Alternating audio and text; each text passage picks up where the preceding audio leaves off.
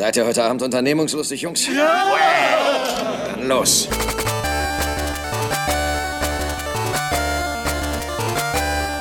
Ja, grüß euch, herzlich willkommen zum fünften U-Cast inzwischen.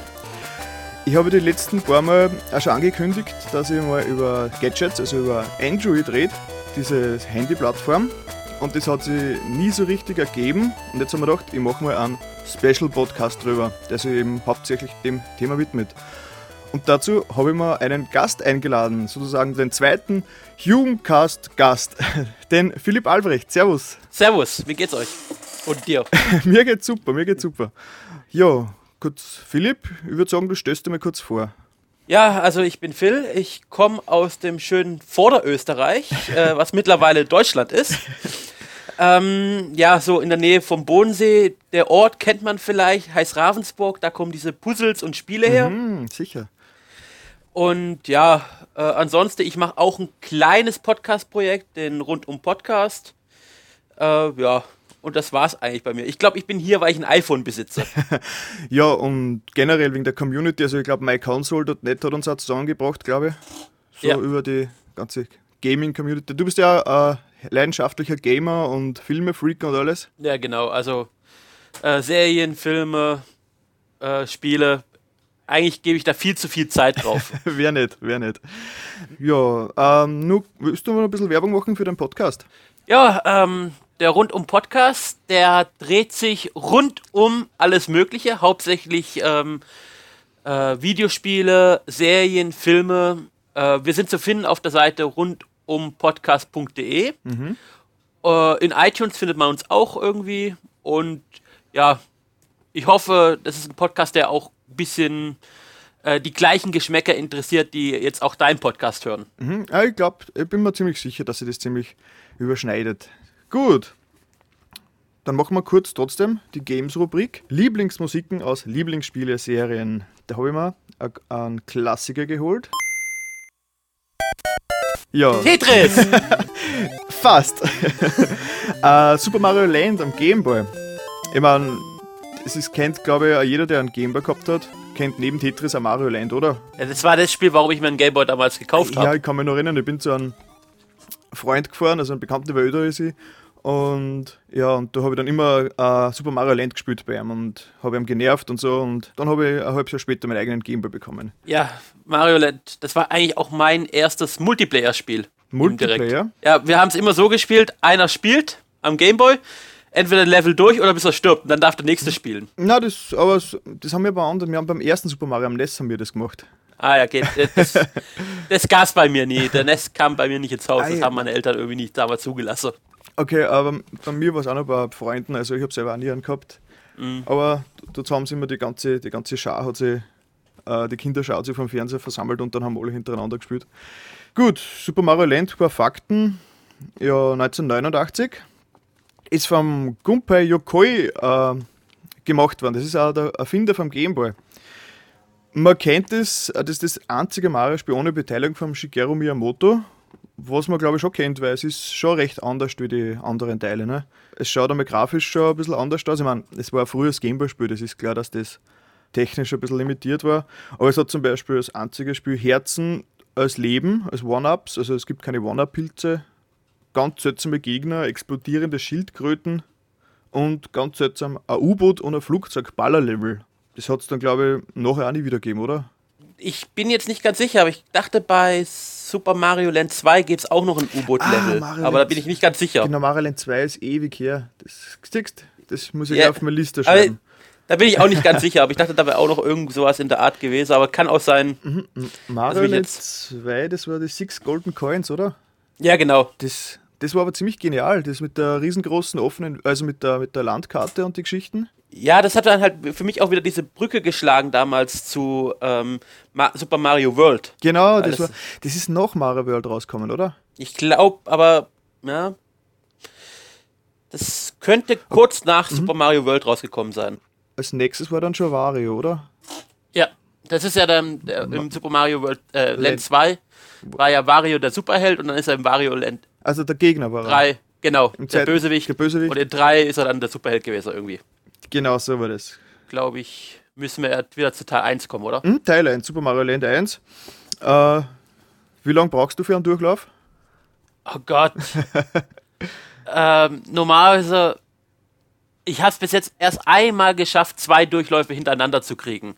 Okay, nein, ich habe das wirklich bis zum Exzess gespielt und das hat sich, also ich habe das gemerkt jetzt zu den Aufnahmen. Ich habe es ist in Fleisch und Blut übergegangen. Ich, hab's im, ich kann es in einem Durchlauf durchspielen mit, also ich stirb schon öfters, aber man äh, bekommt ja genug Leben. also es ist wirklich alles nur auswendig nach, keine Ahnung, 20 Jahren. ja, man merkt halt trotzdem, dass da so ein paar Komfortsachen wie Spiel speichern und so weiter ja. fehlen.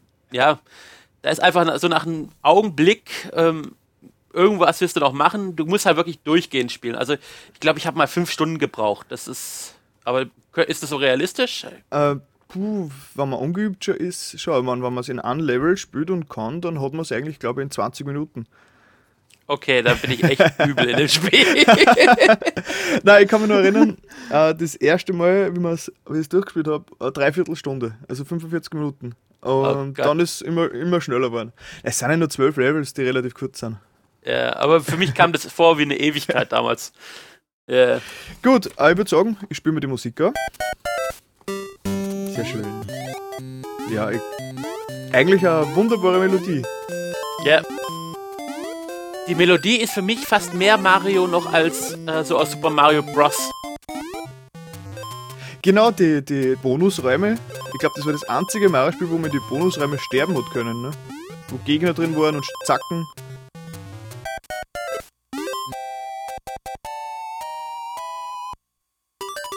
Dann das Bonusspiel, wenn man die obere Türe geschafft hat. Da hat es dann Leben und Blumen gegeben. Ui, die.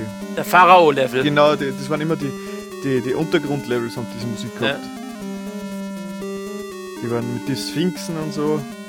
Die waren auch, die waren auch recht finkelig. Und der Endgegner, genau.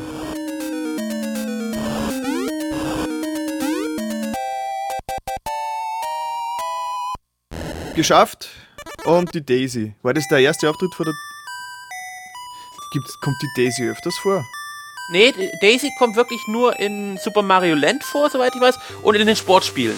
Sport, genau, und, und Mario Party. Sonst ist immer Peach. Genau, Mario Party ja. Oder? Ja, ja genau, genau, also diese Gruppenspiele halt. Ah, das war jetzt das Urlaubslevel. Ich habe immer Urlaubslevel gesagt, mit der fröhlichen Musik und Strand und Wasser und Fische und die explodierenden Roboter. Mhm. ja, da sind wir jetzt bei berühmten Unterwasserlevel. Das war irgendwie sehr stressig. Die Musik war so nervig. Man hat plötzlich schießen müssen. Das ist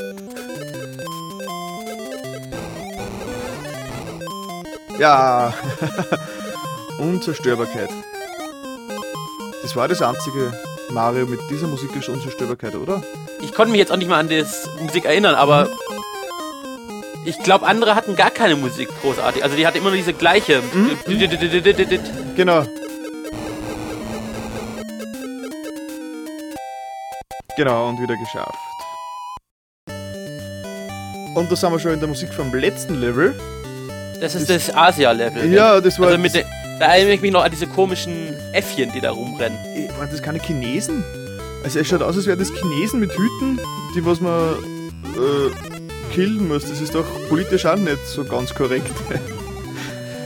ich glaube, das sind so kleine Chinesen. Ich meine, das war das, das, das einzige Mario-Spiel, wo man nicht auf Fantasiefiguren springt.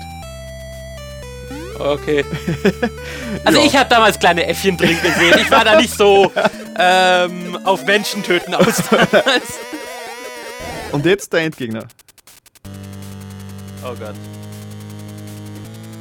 Tatanga. Ist der im zweiten Teil dann auch noch gewesen? Nee, war, ich glaub, im zweiten Teil war ja Wario, der genau. super Bösewicht. Genau.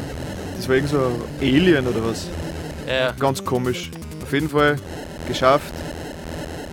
Und, und jetzt ist endlich die Daisy gerettet. Das hast du durchgespielt. Ich glaube, ich habe 25 Minuten oder so habe ich braucht, neulich. Aber wie gesagt, alles auswendig nur gewusst. So richtig eingebrannt. Aber ich gesagt, die Musik, also die hat mir immer, ich hab's oft nur durchgespielt, damit ich die Musik wieder hören kann zum Schluss und dann einen Kassettenrekorder hingestellt, dazu noch und die Musik aufgenommen. Also Nee, also ist gerade so in der Retrospektive richtig tolle Musik. Also so in Erinnerung war das alles so mit Super Mario World und so weiter, alles zusammengemischt ein bisschen, aber gerade so alleine zu hören, ist mal wieder richtig toll. Also ich glaube, ein Spiel muss fast eine gute Musik haben, dass es wirklich ein Klassiker wird. Kannst du dich noch erinnern auf die Ocean-Spiele? Für Ocean? Hm, nein. Auf jeden Fall, die, alle Spiele für Ocean haben so ganz eine, eine komische Musik gehabt und ich habe die Spiele nicht mögen wegen der Musik. Mir ging es damals so mit ähm, diesem Simpsons-Spiel. Ähm, ich weiß nicht von wem das, äh, wie es genau heißt, irgendwie Funhouse oder so.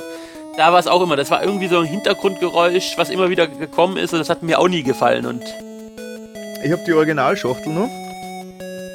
Und es sind so geniale Texte, wie zum Beispiel Mario ist wieder da mit dem besten Abenteuer, das es je gab. Okay, aber das Beste ist hinten. Ähm, ein wunderschönes Königreich inmitten alter Ruinen, stürmischer Meere und brandneue Herausforderungen machen Super Mario Land zum besten Adventure-Game aller Zeiten. Ja, damals war so das Genre mit den Adventures noch nicht so hundertprozentig abgegrenzt, glaube ich. Aber trotzdem genial, einfach das beste Adventure-Game aller Zeiten. 25 Minuten Super Mario Land. Ja, cool. ja, oder 5 Stunden. Oder 5 also, Stunden. Ich habe Geld rausgekriegt. Also ich habe meine Spielzeit gehabt, mein Spaß. Einen zweiten Klassiker habe ich auch vorbereitet. Wieder ein Gameboy-Spiel. Und wer kennt diese Melodie nicht? da, da, da, ah, wunderbar. DuckTales, die Serie war, ich habe sie geliebt. Ganze äh, Videokassetten aufgenommen. Ich habe damals die auf VS gekauft. Gekauft? Äh, ja, also so immer so drei, vier Folgen am Stück. Und da habe ich so ein paar Kassetten gehabt, aber jetzt fällt mir ein VS-Abspielgerät mittlerweile. Leben die Kassetten noch? Ich meine, die VHS-Kassetten waren ja noch 20 ähm, Jahre schon kaputt. Also die Hüllen sind noch ganz, die Kassetten sind noch drin, aber ich habe die schon lange nicht mehr abgespielt. Müsste ich mal wieder gucken. Hm. Aber ich habe die auch geliebt. Hast das du am NES, also oder am Gameboy gespielt? Ich habe es auf dem Gameboy gespielt. Ah, also. Gameboy-Veteran, sehr schön. Ich kenne die NES-Version, die besser sein soll, nämlich selber nicht. Na, ich bin bei den großen Konsolen erst mit dem Super Nintendo mhm. eingestiegen. Aber die Musik war doch auch super. Die war, äh, vor allem da gab es halt auch wirklich so richtig coole Levels drin. Also genau, die dann also auch mit der Musik gepasst haben. Ich hab da die Levels eh alle. Das ist jetzt nur das erste Amazonas, müsste es sein. Mhm. Das war gleich, da gibt es gleich so eine fiese Stelle am Anfang, wo da der Dornenuntergrund ist und man will rüberspringen, man will an die Lianen springen, aber das schafft man nicht, weil man kommt nur mit dem Pogostock rüber. Das habe ich sowieso nicht verstanden, warum der einen Pogostock hatte, obwohl er eigentlich nur einen Spazierstock dabei hat. Das ist so. Gameplay. Ja. Das nächste Level war das. Ui, ich bin jetzt gar nicht sicher. Das, das ist das Stadtlevel, oder? Ähm, war es Stadt? Ähm, Minen. Es hat da noch gegeben die Minen. Dann hat es ein Eislevel gegeben? Mhm, mh, das sind, glaube ich, die Minen. Ah, okay. Und von in die Minen muss man nämlich dann wieder zurück äh, in die Villa, in die Geistervilla, um dort einen Schlüssel zu holen. Und dann wird man wieder hingeschickt. Genau. Das ist schon witzig, also das hat mich schon fasziniert damals, dass da so viel ähm, Wege gegeben hat. Abkürzungen, geheime Räume, Bonusgegenstände. Ich fand halt auch immer die Gastauftritte so richtig cool, wenn ja. da äh, Krachboom-Ente vorbeigekommen ist oder dieser kleine da, der im Eisblock, dieser Neandertaler eingefroren genau, ist. Der hat dann, glaube ich, einen zusätzlichen Lebenspunkt geschenkt dann. Ja. Das ist ja cool. Und der Quark, äh, mit dem hat man immer wieder zur Levelauswahl zurückkommen können. Tick, Trick und Track dann sowieso mit Hinweisen. Das vorhin war, glaube ich, die Geistervilla, also Transsilvanien. Und das ist jetzt, glaube ich, die Eisrunde. Also die Eiswelt mit den mit die lustigen Hasen. Ja, aber das war halt noch die Zeit, wo Lizenzspiele noch richtig gut waren. Mhm. Genau, und die Mondwelt. Ah, ja. Mond, die war wirklich cool. Das war schon so mit zwei, drei Aufgaben zum Erledigen. Ich glaube, die Fernsteuerung holen, damit man dort durchkommt und den Schlüssel bekommt und so.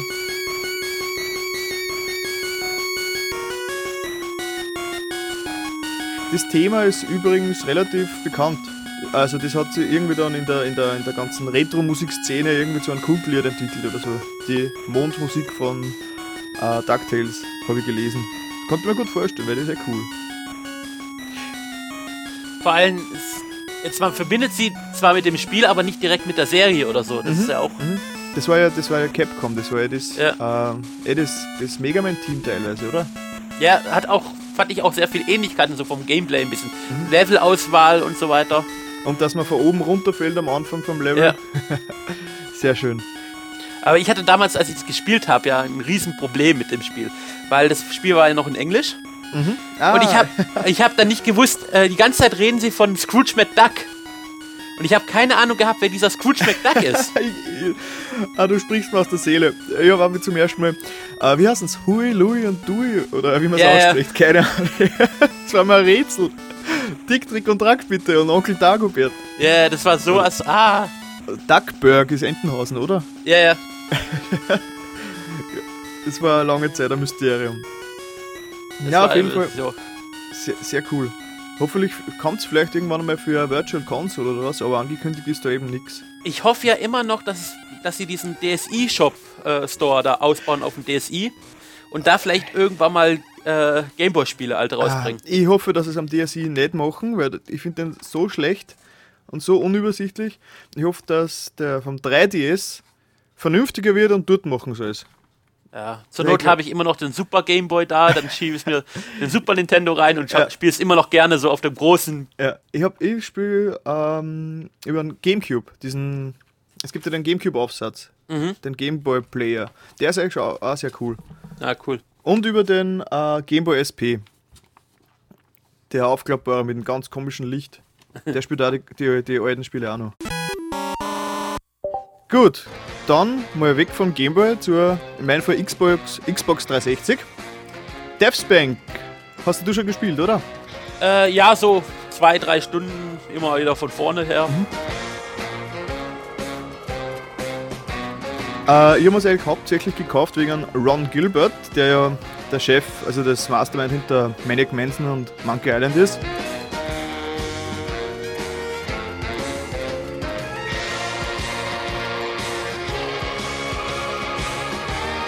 Aber es ist so Diablo-mäßig angelegt, lest man überall. Ich kenne leider Diablo selber nicht. Du hast ja Erfahrung, oder? Ja, also im Prinzip, es ist halt ein klassisches ähm, äh, Action äh, ähm, äh, mit Draufsicht, eben wie bei Diablo. Man klopft mit der einen Taste die eine Waffe, mit der zweiten Taste die andere Waffe, ähnlich wie auch in Diablo. Äh, sammelt eventuell ein paar Waffen ein und da kommt halt schon der große Unterschied. Bei Diablo sind es doch halt eher traditionelle Waffen wie die Axt äh, des Kieferbrechers und so weiter, während bei Deathbank doch eher skurrilere Waffen kommen, wie Ja. die Chicken-Kanone. Und wie ist der Eindruck? Ja, ähm, sehr bunt. Ja, vom Gameplay her ist es ein bisschen tröge, weil Aufleveln und so weiter ist halt nicht viel, aber es macht eigentlich hauptsächlich Humor. You think you can point me in the direction of the demon mines? They're in the mountains directly east of here. For a demon witch, you are surprisingly helpful. And for a hero, you are surprisingly dim witted. Ha ha! Deathspank is full of surprises. Äh, muss man da Diablo-Fan sein oder Ähm, weniger. Also für Diablo-Fans ist es jetzt halt mal schön, um auf die Zeit für Diablo 3 zu warten, dass man vielleicht mal sowas für eine Stunde oder so hat. Aber es gibt bessere Alternativen für wahre Diablo-Fans, wie jetzt zum Beispiel Torchlight, was ja jetzt Okay. äh, auch vor kurzem auf, äh, rausgekommen ist. Was auch ein eher bunteres Spiel ist, aber vom Gameplay her doch noch ein bisschen mehr bietet. Das ist halt doch relativ einfaches Gameplay. Aber ich glaube, es ist es wert. Es ist Diese auf alle Fälle witzig, 15 für so einen Nachmittag mit Freunden zusammenzusitzen. Hat ja, glaube ich, auch einen Multiplayer-Modus, rudimentär. Gut.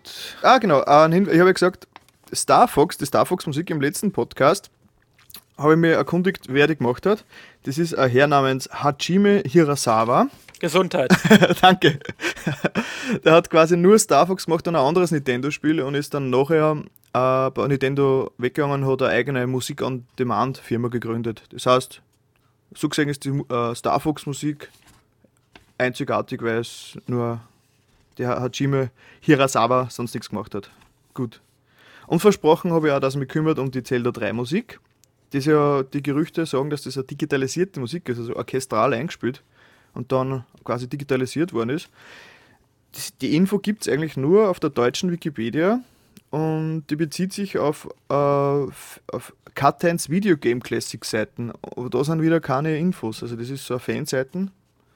Das heißt, ich habe sonst keine Infos gefunden, ob das jetzt wirklich digitalisiert ist. Ja. Falls irgendwer mehr weiß, kann sich bitte melden bei uns. Passt. Dann wären wir es mit den Spielen und kommen zu den Movies. Ein Klassiker, nämlich Falsches Spiel mit Roger Rabbit. Ich habe gelesen, du hast den auch gesehen in letzter Zeit, zufällig. Rein zufällig, ohne Rein. Absprache und so weiter. Reiner Zufall, also ist ein Klassiker, wirklich. Aber ich habe den auch schon wirklich seit 15 Jahren nicht mehr gesehen gehabt und dann wieder mal besorgt auf DVD, weil ich bin leider noch immer DVD-Schauer. Genial, die, die Special Effects, das ist aus heutiger Sicht immer noch so genial gemacht, ein Wahnsinn. Ja, ich finde es halt gerade viele alte, ähm, etwas neuere Filme, die gerade auf CGI und so weiter setzen, sind halt extrem schlecht gealtert.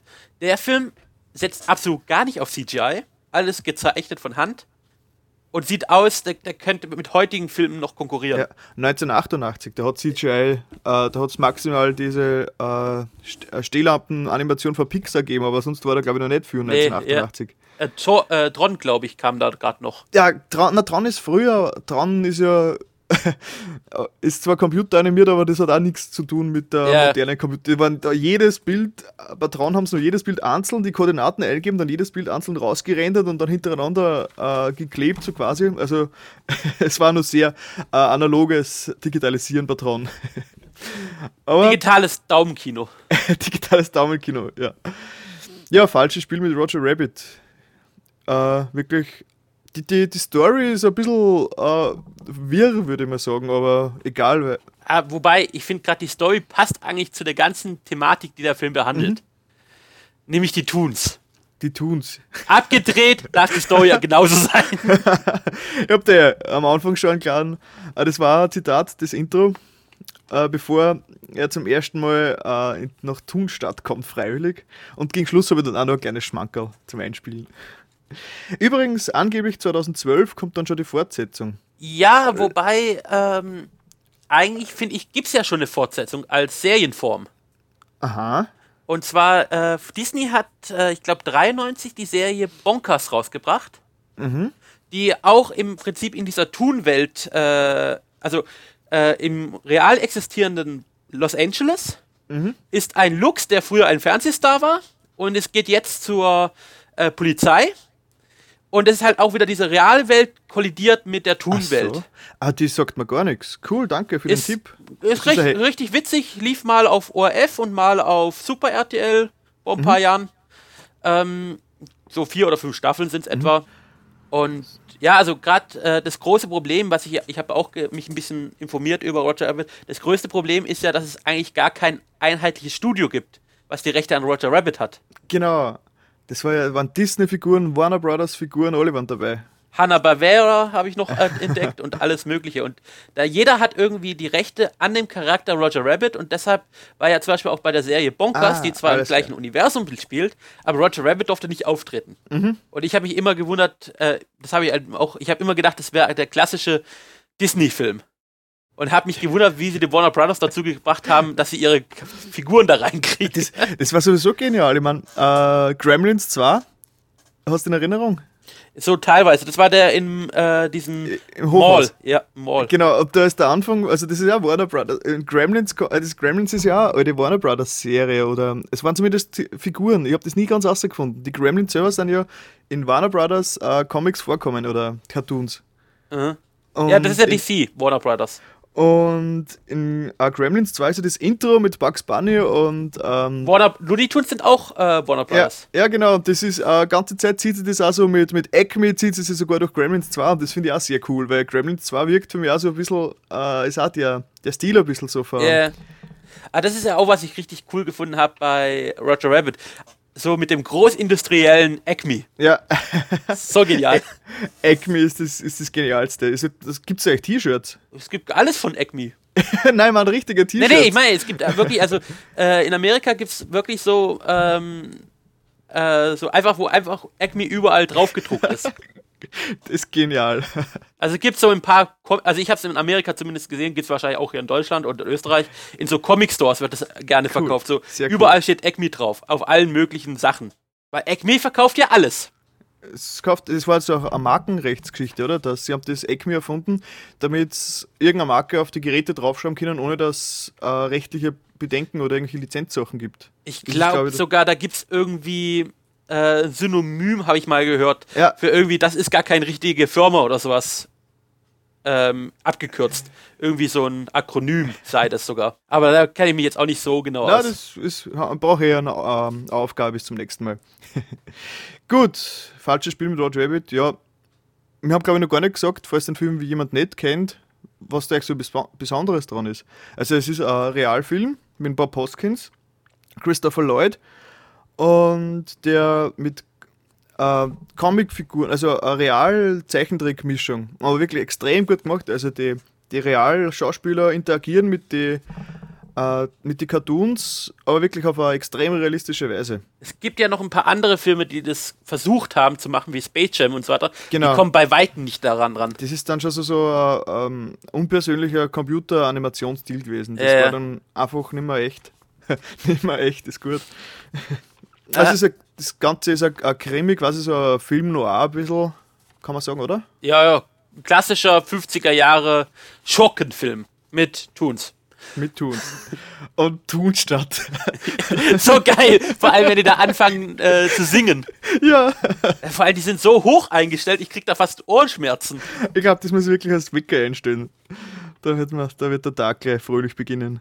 Ähm, du hast ja gerade noch Christopher Lloyd ähm, erwähnt als Schauspieler. Ja, der, äh, Doc Brown. Doc Brown. Wusstest du, dass der auch mal in einem äh, Videospiel mitgemacht hat? Nein. Und zwar hat er das, also gerade Querverbindung, in Christopher Lloyd spielt in äh, falsches Spiel, Spiel mit Roger Rabbit den Bösewicht. Und äh, in dem Spiel Toonstruck äh, spielt er einen Menschen, der in eine Comicwelt hineinfällt. Ui, das ist ja. Ist ein klassisches ähm, äh, äh, Point-and-Click-Adventure und hat im Prinzip gleiche Thematik, nur andersherum. Welcher Jahr? Also er als real existierender Mensch in der In welcher Comicwelt. Jahr war das? Äh, warte mal, ich habe das mir gerade auch. 96 Oh, okay. Toonstruck. von Virgin, glaube ich, war das noch. äh, Irgendwas klingelt, aber ähm, Also das war, habe ich gespielt, das hatte ich, hat richtig Spaß gemacht, weil es halt so einen richtig abgedrehten Humor auch hatte. Und das ist mir wieder eingefallen, jetzt als ich vor kurzem eben Roger Rabbit gesehen habe und dann eben Christopher Lloyd und dann so, tick, tick, da war doch irgendwas noch. Und dann ist mir das eingefallen, dass ich ja das Spiel vor ein paar Jahren gespielt ob es da habe. einen Zusammenhang gibt. Auch von der, von der Entstehungsgeschichte her. Ich glaube, äh, der einzige Zusammenhang ist, dass du Christopher Lloyd der einzigste Schauspieler ist, der sich sowas so hergeben wird. Der, er mach, ist er noch aktiv? Äh, ich habe ihn jetzt vor kurzem mal in ein paar Serien gesehen. Also große Rollen glaube ich nicht mehr. Wobei, ich habe gerade die Wikipedia offen. Mal sehen, wenn sie jetzt nicht lügt. Ich habe mal irgendeinen Film mit einem außerirdischen Onkel gesehen. Da war er, glaube ich, der Außerirdische. Ähm, also er spielt jetzt in 2010 kommt er in dieser brillanten Verfilmung von Piranha 3D raus. Piranha 3D. Klingt cool. Und sonst, letztes Jahr ist, hat er einen Gastauftritt in der dritten Staffel von Chuck gehabt. Also doch noch. Ja, halt, halt hauptsächlich so Gastauftritte. ja schon. Wie, äh, äh, Geburtsdatum, hast du das parat? Äh, 38 38. Ja, Puh. also das Bild, was sie hier von 2007 haben, da sieht das schon richtig alt aus. Mhm. Der war schon bei ähm, Zurück in die Zukunft nicht jung. nee, Aber gut, der war ähm, der war, der war schon in, ähm, als er noch in der Vergangenheit gelebt hat, also in den 50er war er schon nicht mehr jung. Äh, großartiger Schauspieler, gerade Comedy-mäßig. Wobei jetzt, ich muss mir fast, wahrscheinlich fast schon äh, Piranha 3D angucken, nur wegen ihm. Piranha 3D. War das nicht einer von den ersten Films, Filme von James Cameron? Piranhas? Äh, kann sein, ich dachte, das wäre Barracudas, aber Barracuda? keine Ahnung, wahrscheinlich. Irgend so ein Trash-Film war, glaube ich, sein erster. Auf alle Fälle, ich habe den Trailer von, davon gesehen und da siehst halt, äh, also in Piranha 3D, so äh, irgendwie ein See wo äh, lauter Teenies ihren Springpike feiern. Und plötzlich kommen die Piranhas und alle sind Ah, wie gefressen. 1970, aber super. Super, nur genauso. Aber in 3D. In 3D, der Piranhas in 3D, super. Na wirklich, nein, ich mag ja äh, so, so trashige Filme, wenn sie sich selbst nicht ernst nehmen, dann sind sie super. Aber es gibt Ja. ja, Filme, die sind der größte Müll und glauben, aber sie sind die besten und wichtigsten Filme und das ist. Ah. Aber wenn man merkt, der Film nimmt sich selber nicht ernst, dann, ist, dann kann man darüber äh, lachen. Ah, wobei, die ganzen Steven Seagal-Filme finde ich trotzdem gut. Okay, das ist wieder eigene Liga. Gut, nächster Film, Cargo. Äh, du hast den ja rein zufällig jetzt auch gesehen. Auch rein zufällig, ohne Absprache und so weiter. Das Gute ist ja, wir, äh, du hast ja keine Skripts oder so. Nein, nein, nein, nein. niemals, niemals. alles im Kopf, alles im Kopf. Der Cargo ist ähm, ein rechter unbekannter eigentlich, also 2009, also relativ neu und eine Schweizer Produktion. Also ich habe mir empfohlen gekriegt von einem Freund, der gemeint hat, schau dir den an, ein europäischer Science-Fiction-Film. Ich denke mir, ja, kann nicht viel sein, so auf gut Deutsch. Aber war, ich war wirklich beeindruckt, wie gut der produziert war. Ähm, ja, also vom, vom Stylischen her Ex- genial. ja. Also ich hätte nicht gedacht, dass das aus ähm, im deutschsprachigen Raum möglich wäre. Der Reg- Regisseur und Produ äh, Produzent war der Ivan Engler. Das ist ein, Schweizer, der hat eben eine eigene Produktionsfirma, also eine ähm, Special Effects Firma. Und ich schätze mal, dass das eben äh, des Rätsels Lösung ist, weil der ganze Film hat nur 5 Millionen Franken gekostet. Das sind nicht einmal 4 Millionen Euro. Also wenn ich da überlege, da kriegst du bei Pixar nicht mal eine Sekunde Bildmaterial Nicht rausgegeben. einmal, äh, ich meine, der Film selber ist nicht recht, also von der Handlung her, was sagst du, ist es ein bisschen, ein- das Thema ist inzwischen schon sehr oft behandelt. Äh, ich finde, der, der Film äh, schwankt sehr stark von einem Element ins andere und das tut ihm nicht gut. Also am Anfang ist es eher dieses Mystery, Psycho, Weltraum, Science-Fiction-Saga. Space Trucking-Thematik eben, wie bei Ja. erste Alien, äh, ein Beförderungsraumschiff, sage ich mal, äh, fliegt äh, jahrelang äh, durchs All, bringt irgendwas wohin und, die, das, und dann kommt der Zwischenfall und die Crew wird aufgeweckt und es ist mysteriös. Also erinnert sehr an den ersten Alien. Ja, oder ähm, Sopolis, oder da ist jetzt Mhm. auch letztes Jahr irgendwie so einer mit den ähm, anderen, wo sie nicht wissen eigentlich, was Mhm. los ist. Also einfach, man wird aus dem Tiefschlaf rausgerissen.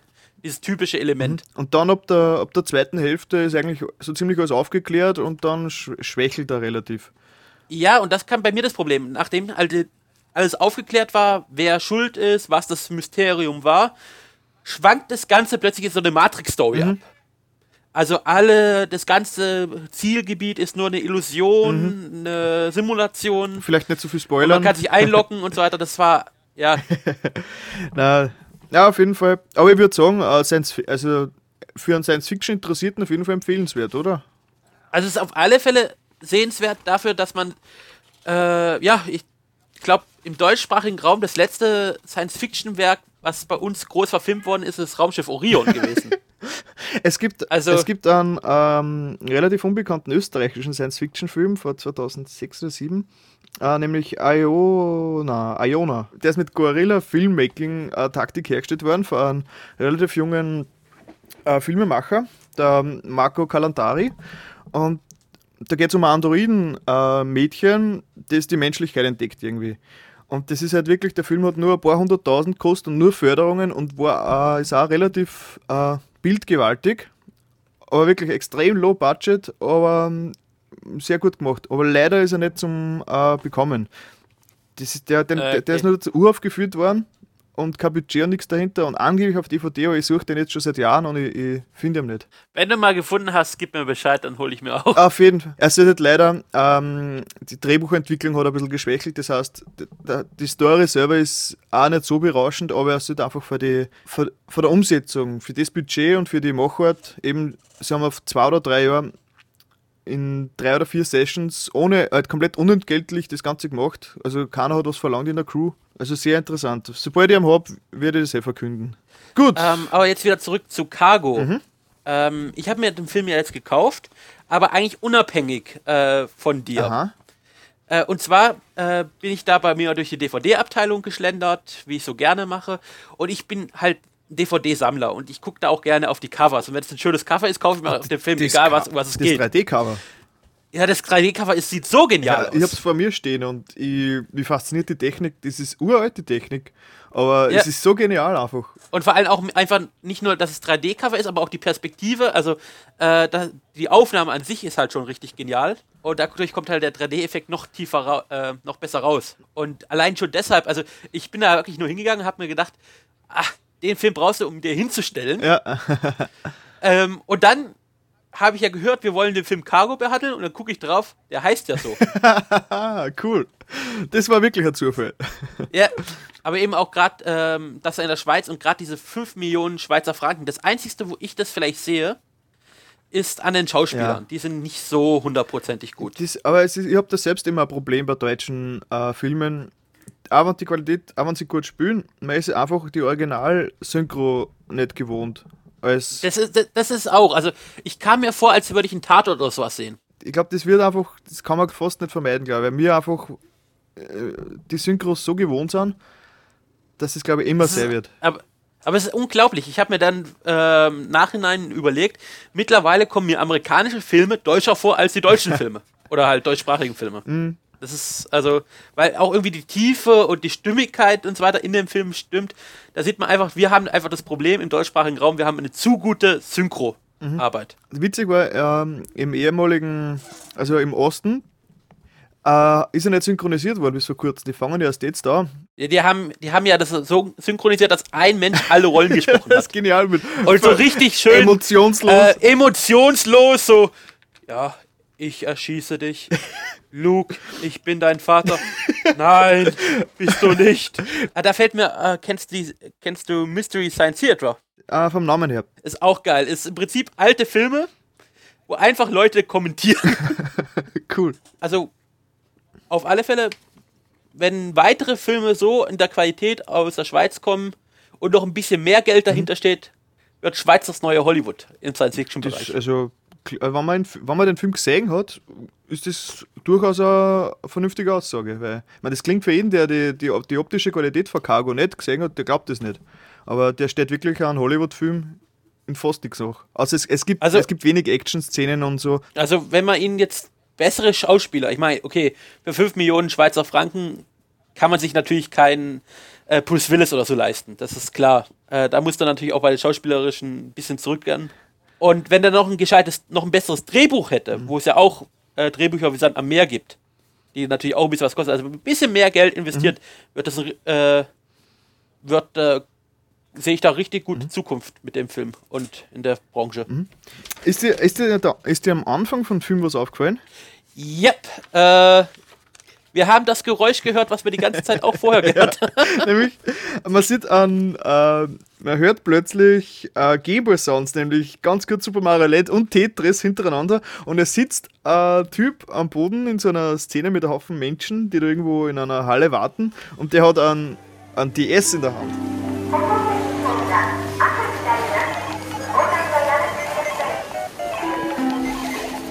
Und siehst du, das ist garantiert ein DSI und das bestätigt meine Zukunftsvision, dass man bald auf dem DSI Gameboy-Spiele spielen kann. dass, dass der DSI Im Jahr 2200 irgendwas kann man Gameboy-Spiele auf dem Alter. DSI spielen. Alter, es schaut in Zukunft einfach äh, jedes Spiel, was gerät aus wie der erste DS. Plastik-DS. Super. Da können wir uns freuen. Ja, vielleicht war es auch schon der DS äh, 3D. DS4D. Das war der DS4D, der wechselt durch die Zeit. Deshalb sieht er auch aus wie alten kannst du die alten Spiele drauf spielen, weil er durch die Zeit reist. Das ist die nächste, äh, die nächste Stufe dann. Sie, sie erfinden, also sie haben keine Fantasie mehr für neue Spiele, jetzt machen sie einfach eine austauschbare Hülle. Also eine Holo-Hülle. okay. Gut, das war's dann schon mit den Filmen. Dann geht's jetzt endlich zum versprochenen Gadget-Style, den ich jetzt schon zwei Folgen lang hinausgezögert habe. Nämlich Android. Android. Äh, inzwischen dürfte es, glaube ich, schon jeder mal gehört haben. Android ist eben ein Handybetriebssystem für Smartphones, das äh, kurz nach dem iPhone äh, gekommen ist. Und relativ lange, ich glaube, jetzt hat erst im Frühling jetzt so angefangen, dass es äh, wirklich äh, Bekanntheitssteigerung kriegt. Wie hast du das ähm, miterlebt? Du bist ja ein iPhone. Android-Verfechter. Ja, also ich habe halt hauptsächlich äh, Android ähm, als das große Konkurrenzprodukt von iPhone wahrgenommen. Und ähm, anfangs halt mal mit dem äh, G1 von T-Mobile. Genau, das habe ich jetzt da.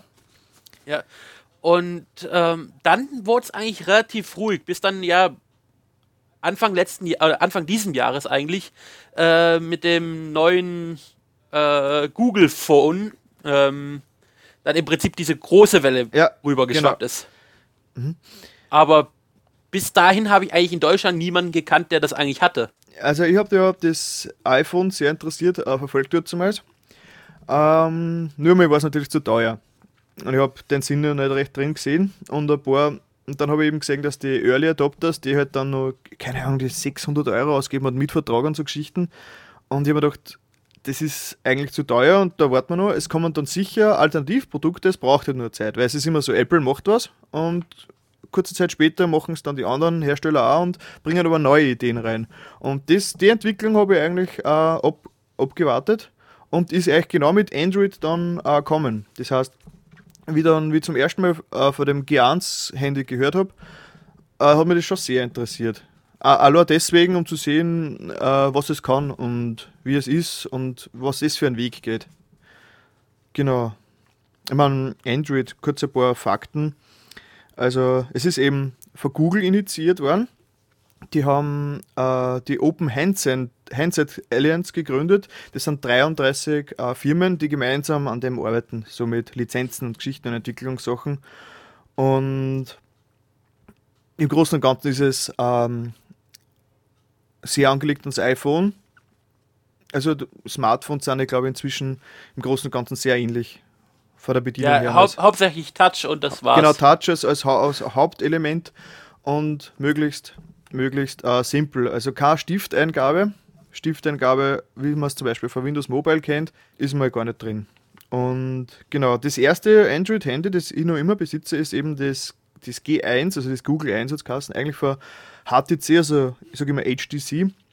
Ähm, das ist äh, gleiche Auflösung wie das iPhone, das erste, also 480 x 320 und ein bisschen ein kleinerer Bildschirm. Das heißt, er wirkt, er wirkt ein bisschen besser als der vom iPhone vom alten. Also ein bisschen feiner. Und sonst ist es sehr ähnlich wie das allererste. Also nur nicht das 3G, sondern das allererste iPhone.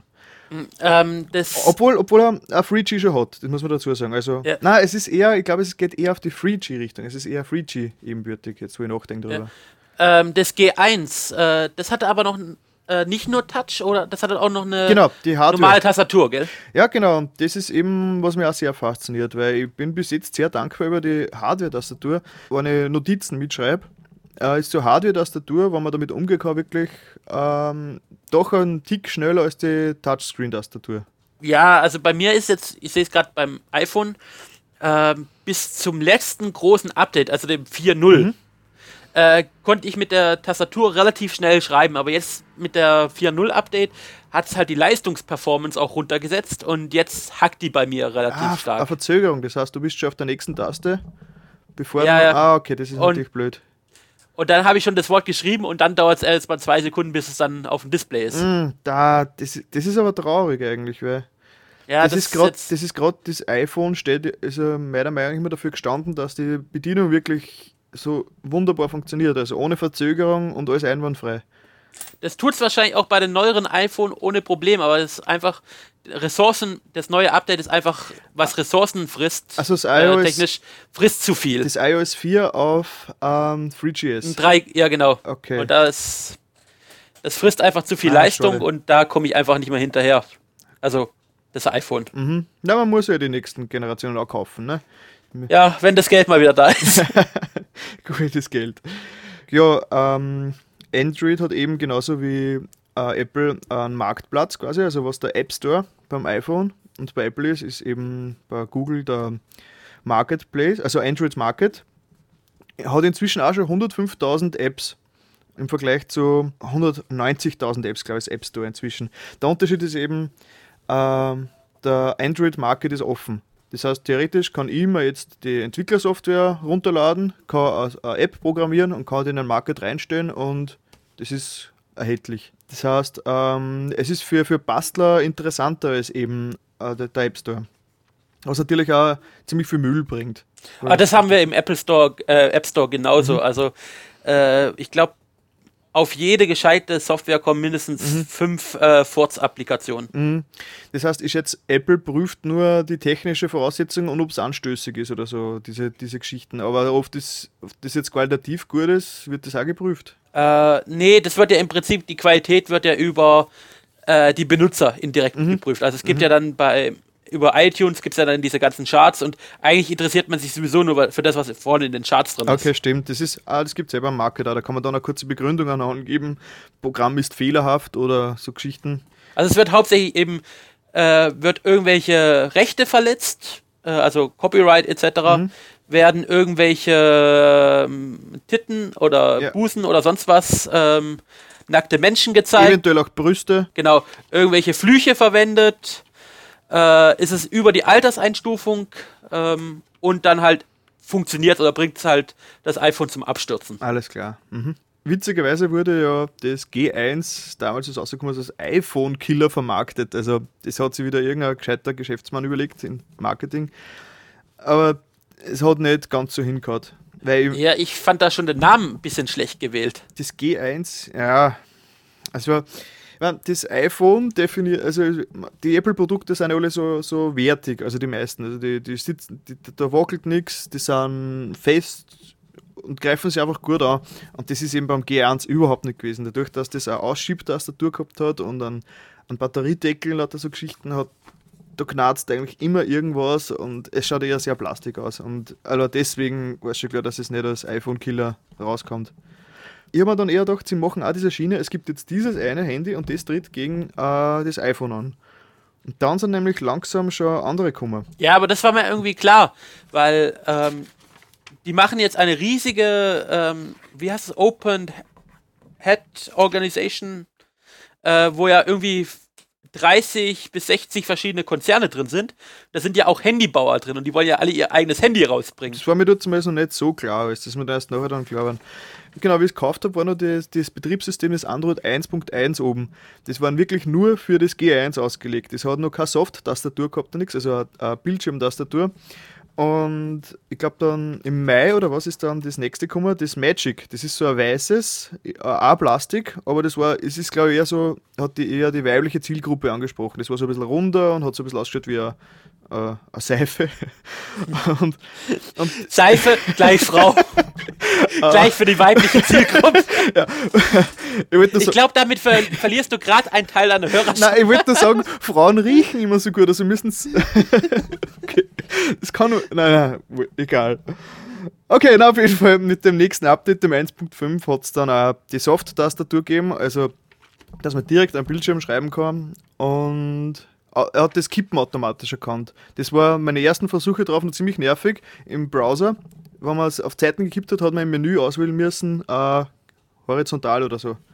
Das war, war ein bisschen nervig, aber mit, dem 1.5 ist das dann gegangen. Und inzwischen, ja, wir haben eh schon bei der Problematik mit den Betriebssystemen.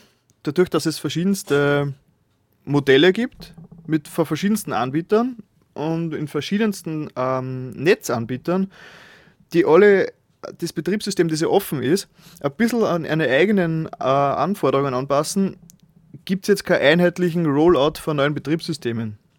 Und das ist, kann man, könnte man schon als negativen Teil sehen, weil zum Beispiel mein G1 hat einen sehr kleinen Speicher, also intern, und es passt schlicht und einfach kein Update mehr drauf. Das heißt, das G1 wird wahrscheinlich auf, wieder auf alle Ewigkeiten bei 1.6 festsitzen. Und das nervt schon sehr, weil inzwischen gibt es sehr viel, viel, viele Features bei den neuen Geräten, die hätte ich auch gern, aber die werden auf meinem Handy nie laufen. Das ist vielleicht so ein bisschen wie es jetzt die 3G-User am iPhone haben. Die kriegen ja, ich glaube, iOS 4 nicht drauf, oder? Doch, doch. Schon? Ich habe ja iOS 4 drauf. Auf, auf Also die- 3G oder die Class- 3GS? Auf dem 3GS habe ich drauf. Äh, auf dem 3G habe ich es drauf. Also ich habe nur ein 3G. Ach so, ah, ich habe mir gedacht, ob ein 3GS Die- funktioniert das. Nee, die Classic kriegt es Mhm. nicht drauf. Alles klar, okay. Aber wir 3G-User haben nicht alle Funktionalitäten, Ah, genau, zum Beispiel genau. Multitasking und so weiter. Genau, das war's, das war's, ja. Es ist dann zum Beispiel für HTC, ist dann rausgekommen, das Hero, das hat zum Beispiel die für HTC angepasste Oberfläche. Das heißt, alle Geräte, die für HTC rauskommen, haben äh, eine andere Oberfläche, aber das gleiche Betriebssystem dahinter. Und das muss dann mit jedem Update auch wieder angepasst werden. Weil das Hero hat zum Beispiel schon im Betriebssystem Twitter und Facebook-Einbindung. Aber alle anderen Android-Versionen haben die Einbindung nicht. Das heißt, wenn ein Update rauskommt, muss das für HTC wieder angepasst werden auf eher, auf eher Oberfläche. Und das ist zwar vielleicht der Fluch der Vielfalt, würde ich jetzt mal sagen, dass das Ganze eben ein bisschen kompliziert wird. Ähm, ich habe jetzt mal eine Frage, gerade Mhm. in dem Bereich dieser verschiedenen Spezifikationen. Gibt es da, also verschiedene ähm, Handysort äh, Mhm. Hersteller, gibt es da von Google irgendwie eine Standardspezifikation, was ein Android-Phone haben muss? Also muss es Touch haben oder Äh, unter der Haube sind sie alle gleich. Sie schauen nur teilweise anders aus. Zum Beispiel ähm, die HTC-Geräte sind alle, haben alle ein schwarzes Design und die Knöpfe sind ein bisschen woanders, aber die Bedienung an sich ist exakt gleich. Und der Unterschied zwischen ähm, Android 2.0 und 2.1 ist dann, dass neue Features dazukommen.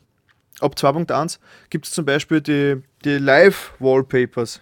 Und die, die sind wirklich cool. Das ist zwar nur eine Spielerei, aber das sind dann quasi so Hintergründe, äh, die interaktiv sind. Das heißt, hinter die Icons ähm, kann sich was bewegen, zum Beispiel, wie man es vielleicht auch von der PlayStation 3 kennt, so in die Richtung. Okay, Es jetzt werde ich schon neidisch. Es es gibt zum Beispiel ähm, ähm, so Geschichten wie, meine Freundin hat nämlich das Motorola ähm, Milestone, also Droid heißt es in der USA. Und das ist eigentlich ein ziemlich cooles Gerät. Ähm, das ist nämlich auch voll aus Metall gefertigt. Äh, Gibt es seit November 2009, also das ist relativ neu noch. Hat von der Auflösung vier- äh, 854 x 480, das heißt, es ist fast auf äh, iPhone 4 Standard. Also fast, es ist halt, iPhone 4 hat 69 x 640, aber es ist trotzdem das Display schon sehr brillant. Und es hat ähm, 256 RAM und 550 MHz. Man, es ist auch schon wieder ein halbes Jahr her, es ist ja schon wieder uralt in die IT-Verhältnisse. Und, da, und die hat eben da verschiedenste Hintergründe sich runtergeladen, wie zum Beispiel ähm, Seifenblasen-Hintergrund. Da sind dann hinten Seifenblasen und die kann man, äh, die kann man dann, wenn man drauf tippt, äh, zerplatzen die. Also Spielerei braucht kein Mensch, aber es ist, es ist nett, wenn es möglich ist. Wenn du es einmal hast, dann kannst du es garantiert auch für andere Sachen vielleicht mal benutzen. Also, Mhm. ich meine, das ist ja ne, hauptsächlich eine Schnittstelle, denke ich mir mal. Mhm. Das kannst du dann vielleicht auch in irgendwelche Programme mit integrieren. Ja, äh, genau, da kommt man nämlich eh gleich weiterkommen, was, was so die Unterschiede sind. Also im Vergleich zum iPhone jetzt. Also es war von Anfang an zum Beispiel hat es auch Ordner gegeben. So wie es jetzt beim iPhone erst ab iOS 4 gibt. Die waren zwar nicht so intuitiv zum Erstellen wie beim iPhone, da musst du gleich, wenn du zum iPhone 2 äh, Icons übereinander ziehst, macht automatisch einen Ordner draus, oder? Ja, genau. Genau. Und bei Android ist es eben so, da gibt es unten ein kleines Kontextmenü mit Neu und da kann man eben Ordner auswählen. Und dann ist ein Ordner da und da zieht man dann Sachen rein. Das heißt, es ist ein bisschen mehr Windowsy. Ähm, aber es war zumindest von Anfang an da, weil das G1 ist auf drei Homescreens, quasi also drei Desktops beschränkt. Das sind pro Desktop passen eben 16 Apps drauf. Ja, dann macht es natürlich Sinn, dass du dann mit Ordnern Ordner, genau, arbeitest. an- anders wird das ja gar nicht gehen. Also es ist also, in der Mitte ist der Hauptordner, also ist der Homescreen und du kannst dann auch links, rechts weiter. Zum Beispiel ab 2.1, Android 2.1 kann man schon bis zu 9 machen. Das kann man dann in die Optionen irgendwo einstellen. Plus Dings, also plus Ordner. Das heißt, man ist da schon relativ offen. Und was auch sehr cool ist, es gibt Widgets. Also äh, Android-Geschichten haben von Haus aus Widgets dabei und die sind wirklich vielfältig. Das heißt, sobald man zum Beispiel, ich installiere mir einen Twitter-Client als normaler App und dann, ähm, dann stelle ich ein Hinzufügen, Widget, dann kommt eine Liste und dann kann ich da zum Beispiel auch ein Twitter, Twitter-Widget auswählen. Das pappe ich mir dann hin, das braucht dann 4x4 Icon-Größen und sehe ich quasi da in live Twitter-Nachrichten. Wie man es Ja, wie man's von Desktop-Widget her kennt. Und das war, das ist eben, was dadurch, dass ich auf meinem G1 relativ wenig Platz habe, habe ich nur das Google-Kalender-Widget in Verwendung. Das heißt, und das ist ja sehr praktisch, weil da sehe ich einfach meinen nächsten Termin plus äh, Zeit und Datum auf einen Blick. Und die Widgets sind aber unabhängig vom Handy, die sind bei jedem Mhm. äh, Android-Phone dabei. Die Widgets sind app-spezifisch.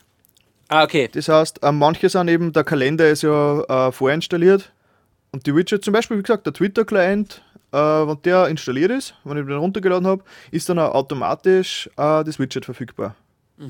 Und, und Bilderrahmen gibt es auch, also die sind auch von Haus aus dabei, man kann sie einfach ein Foto auf dem Desktop quasi zum Anschauen hinknallen. Das sinnvoll ist, wenn man es, aber es ist interessant auf jeden Fall. Oder Wetter, Wetter-Widget gibt es, das heißt, dass man gleich einfach nur am Handy, ohne ein Programm einzusteigen, sieht, irgendwie das aktuelle Wetter irgendwo. Und MP3-Player kann man sich auch direkt drauflegen, also eine Bedienung so, dass man Stopp, Pause und so direkt am Desktop, also am Homescreen macht. Ich glaube, ich glaube, wenn ich jetzt auf ein iPhone umsteigen müsste, ich glaube, es würde mir sehr viel angehen. Das kann ich, kann ich gut verstehen. Also bei mir ist es wahrscheinlich das gleiche, wenn ich jetzt auf ein Android, würde ich viele Funktionalitäten vom iPhone vermissen. Andererseits natürlich, wenn ich jetzt lange Zeit auf ein Android wäre, gerade diese Widget-Sache, da würde ich mich wahrscheinlich zu schnell dran gewöhnen. Also das klingt auf alle Fälle richtig, richtig cool. Man muss eben dazu sagen, ähm, was mir bei dem Milestone eben auffällt, ist, dass es doch nicht so flüssig läuft wie jetzt ein iPhone. Ähm, zum Beispiel, wenn man die Screens wechselt mit links-rechts wischen, was ja genauso funktioniert eben wie am iPhone, äh, ruckelt das ruckelt schon oft ein paar Mal. Und das ist ja, glaube ich, für einen Apple-User ein komplettes No-Go, dass irgendwas ruckelt oder nicht sofort funktioniert. Äh, ja, mittlerweile habe ich mich dran gewöhnt Okay. mit dem iPhone iOS 4. Also das ist mir eben aufgefallen. Und Android ist ja multitaskfähig. Das, was auch so ein ähm, äh, zweischneidiges Schwert ist. Weil laut, in, laut technischer Infos äh, äh, handelt das Betriebssystem die Programme selbst. Das heißt, wenn ein Programm im Hintergrund ist, dann wird es stillgelegt, bis das wieder braucht wird und, und wird nur die Ressourcen verbrauchen, die ihr zugeteilt sind. Was nicht schlecht funktioniert, aber die Apps können schlecht programmiert sein und dann, dann hast du schon die ersten Probleme. Ich habe einmal eine Navi-App gehabt, äh, äh, das, hat, das, war, das war ziemlich ein Müll. Und die hat nicht geschlossen. Das heißt, wenn ich da, da ähm, gewechselt habe, ist die im Hintergrund weitergelaufen und mit vollem GPS und Datenaustausch hat es mir in wenigen Stunden den Akku le- leer gesagt. Siehst du, das brauchen wir beim iPhone gar nicht. Das iPhone zieht sich automatisch den Strom leer, indem es nur an ist. okay, gut, das ist dann eh so ähnlich. Ich meine, das G1 ist relativ schnell leer. Also, ich, wenn ich es halbwegs benutze, ich es in einem Dreivierteltag, muss ich es neu laden. Das Ja, so ist es beim iPhone auch. Das ist. Aber das war eben dann nur schneller leer. Und, aber man kann sich da relativ leicht helfen, weil es gibt hunderte äh, Task Manager Apps.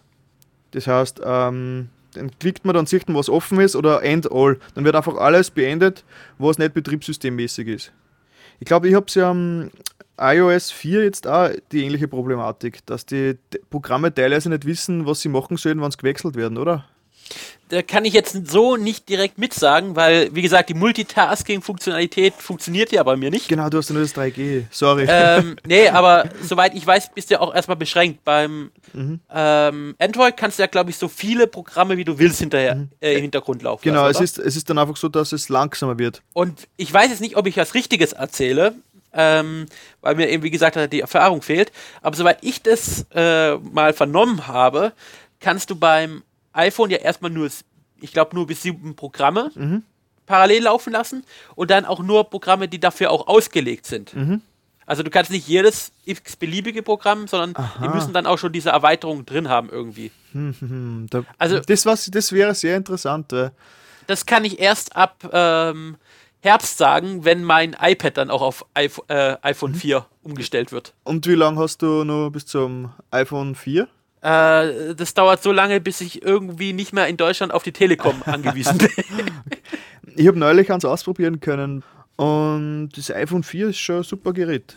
Also es ist wirklich verdammt klar, liegt extrem gut in der Hand und das Metall an es, also es ist wirklich, ich bin fasziniert gewesen. Und das Display, da wird man, da wird man als Android-User schon schwach, wenn man das nimmt.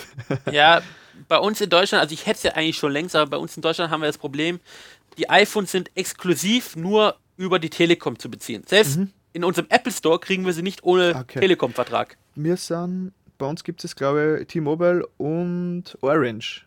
Ja, also es gibt Ja. wenigstens zwei und Ja. das ist halt bei uns das Problem. Kriegst du halt dann auch nur mit bestimmten Verträgen und so weiter. Und äh, Ich suche mir halt, muss jetzt halt nach einem europäischen freien iPhone suchen Französisches oder so. oder englisches, aber da ist ja auch momentan das Problem, dass momentan halt noch äh, das iPhone 4 hat ja so extrem lange Lieferzeiten momentan. Also d- das Weiße ist ja noch nicht mal auf dem Markt offiziell.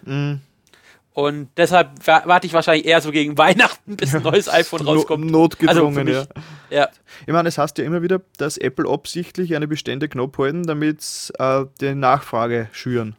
Ja, Das aber immer wieder. ich glaube jetzt, so wie es jetzt mit dem weißen iPhone, da machen sie sich eher mehr kaputt als nur nach der einfachen Strategie, wir wollen es jetzt äh, ruhig halten. Die kommen einfach mit der Produktion nicht hinterher. Ich würde auch sagen, weil ich glaube, inzwischen verlieren es, also inzwischen ist es gefährlich mit Android.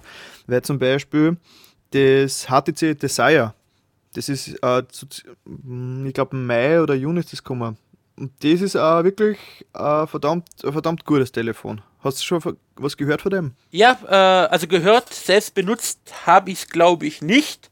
Wobei, das ist ja auch immer das Problem, ähm, was ja, also in meinen Augen das Android hat, dass es halt nicht so als Marke wahrgenommen wird. Also es gibt halt so viele Handys mittlerweile, die Android verwenden, dass halt das Betriebssystem eigentlich untergeht und dann halt ähm, man wieder nur sagt, ach, das ist ein Motorola oder das ist ein HTC oder so. Äh, also mir kommt es fast ein bisschen anders vor. Also ich glaube, also vielleicht weil ich schon tief in der Materie drin bin, aber für mich, ja. für mich bleibt es äh, ein Android, weil im Prinzip sind sie alle gleich zu bedienen, außer dass halt eben die, die HTC-Geräte ein bisschen anders ausschauen.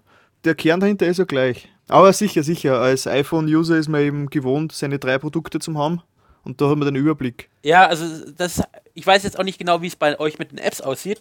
Äh, haben alle Handys die gleichen Bildschirmformate? Äh, Formate? Das ist durchaus ein Problem, äh, was so meiner Erfahrung nach bis jetzt in Grenzen hält. Es ist zum Beispiel so, dass die Twitter-App, die offizielle, läuft erst ab Android 2.0 oder 2.1. Und das ist halt dann ärgerlich, obwohl es gibt 100 Millionen Twitter-Apps, die was auch gut sind, das heißt. Aber die offizielle von Twitter rennt erst auf ab 2.0. Und die meisten Sachen sind, sind angepasst. Ich krieg's mit bei meinen Apps, da kommen die Aktualisierungen und da steht drunter eben, was gemacht worden ist. Und da steht oft dabei, äh, höhere Auflösung oder so Geschichten. Aha. Das heißt, auch die meine Apps, also ich würde sagen, dass 80%, 70% der Apps auf alle Geräte rennen. Ja, also das ist halt eins der Vorteile, die du jetzt mehr oder weniger beim iPhone hast. Ähm, es gibt drei unterschiedliche Produktpaletten, also mit dem iPhone, dem iPod Touch und dem äh, iPad. Ja. Aber du kannst für alle drei entwickeln und es läuft dann auf allen dreien. Obwohl am iPad, am iPad stelle ich es mir ein bisschen nervig vor, weil der Rest vom Bildschirm leer ist. Ja, äh, beim iPad ist ja so, du kannst es ja, äh, wenn du eine native iPhone-App hast, kannst du die ja per äh, Tastendruck äh, auf den ganzen Bildschirm aufblähen. Manche Programme sehen halt dann hässlich aus, weil Verpixeln, also gibt es, also verpixeln die dann alle oder gibt es da welche, die nicht verpixeln, wenn man es aufbläht? ähm, es gibt welche, die verpixeln. Also die meisten verpixeln. Wobei das natürlich dann auch wieder von Programm zu Programm abhängt, ob das schlimmer ist oder nicht. Äh, aber es gibt dann zum Beispiel jetzt auch eins meiner Lieblingsspiele, Carcassonne. Was halt gleich mit den Auflösungen, also mit den Texturen fürs iPhone 4 Ah, äh, entwickelt ist. Und dann äh, kannst du es ähm, im, in dieser schönen Auflösung auch auf das iPad spielen. ah, cool, cool. Macht Sinn um ein iPad, Carcassonne. Ja, also ich spiele es eigentlich nur noch auf dem iPad. iPad, So- iPad wollte ich sagen, ja. Ja. Also es gibt noch, es soll jetzt auch demnächst noch eine reine iPad-native ähm, App geben. Also die soll dann aufgewertet werden, dass es dann auch das iPad voll unterstützt, aber momentan sieht es trotzdem schon besser aus als auf dem iPhone. Alles klar. Wie ist es eigentlich, wenn ich mir zum Beispiel am iPad Programme runterlade und mit dem gleichen iTunes auch mit dem iPhone hängen? Werden die auf beiden Geräten gleich synchronisiert oder? Ja, also wenn ich, äh, ich lade etwas auf meinem iPhone runter, Ja? Steck's an mein, äh, es mit meinem iTunes, steck dann das iPad dran und wenn es das iPad unterstützt, weil das ist jetzt auch noch das einzigste Problem. Manche Programme, die nur unter iPhone äh, oder iOS 4 laufen, Ja. die laufen noch nicht auf dem iPad, weil das iPad noch kein iOS 4 kann. Also das ist die einzigste Beschränkung. Da habe ich ein oder zwei Programme, die deshalb noch nicht auf dem iPad laufen, aber alles andere äh, kriege ich dann direkt aufs iPad. Im Gegenteil, eher ist es so, dass ich manche Sachen, die ich extra explizit fürs iPad runterlade, nicht auf dem iPhone, weil es kein iPhone-App dafür gibt. Alles klar. Aber das heißt im Prinzip, angenommen, ich habe nur ein iPad und lade dort mir iPhone-Programme runter, verkaufe das iPad und kaufe mir dann ein iPhone. Ein Jahr später sind die Programme, die ich mir fürs iPhone gekauft habe, dann wieder Die sind, verwendbar. genau, das habe ich auch damals schon gemacht. Ich hatte, bevor ich mein iPhone hatte, ein iPad Touch. Äh, iPod, ab- iPod iPod, Touch. ja. Und äh, alle Programme, die ich da drauf hatte, einfach äh, Mhm. äh, gesynkt auf mein iPhone drauf und dann das I äh, iPod an meine Schwester verkauft. Cool, cool. Und die sind, die bleiben im iTunes-Account Die, bestehen bleiben, die Einkäufe. die, sind- die sind an meinen iTunes-Account gebunden und auch wenn ich dann irgendwann mal das Programm lösche, kann ich sie, solange ich im gleichen iTunes-Account bin, jederzeit wieder runterladen. Okay. So, jetzt haben wir wieder abgeschwenkt. Jetzt sollten wir wieder einen Weg zurückfinden zu Android. Äh, Ja, aber jetzt waren wir gerade bei Apps. Machen wir vielleicht mit Apps. Android-Apps weiter. Genau, genau, sehr schön.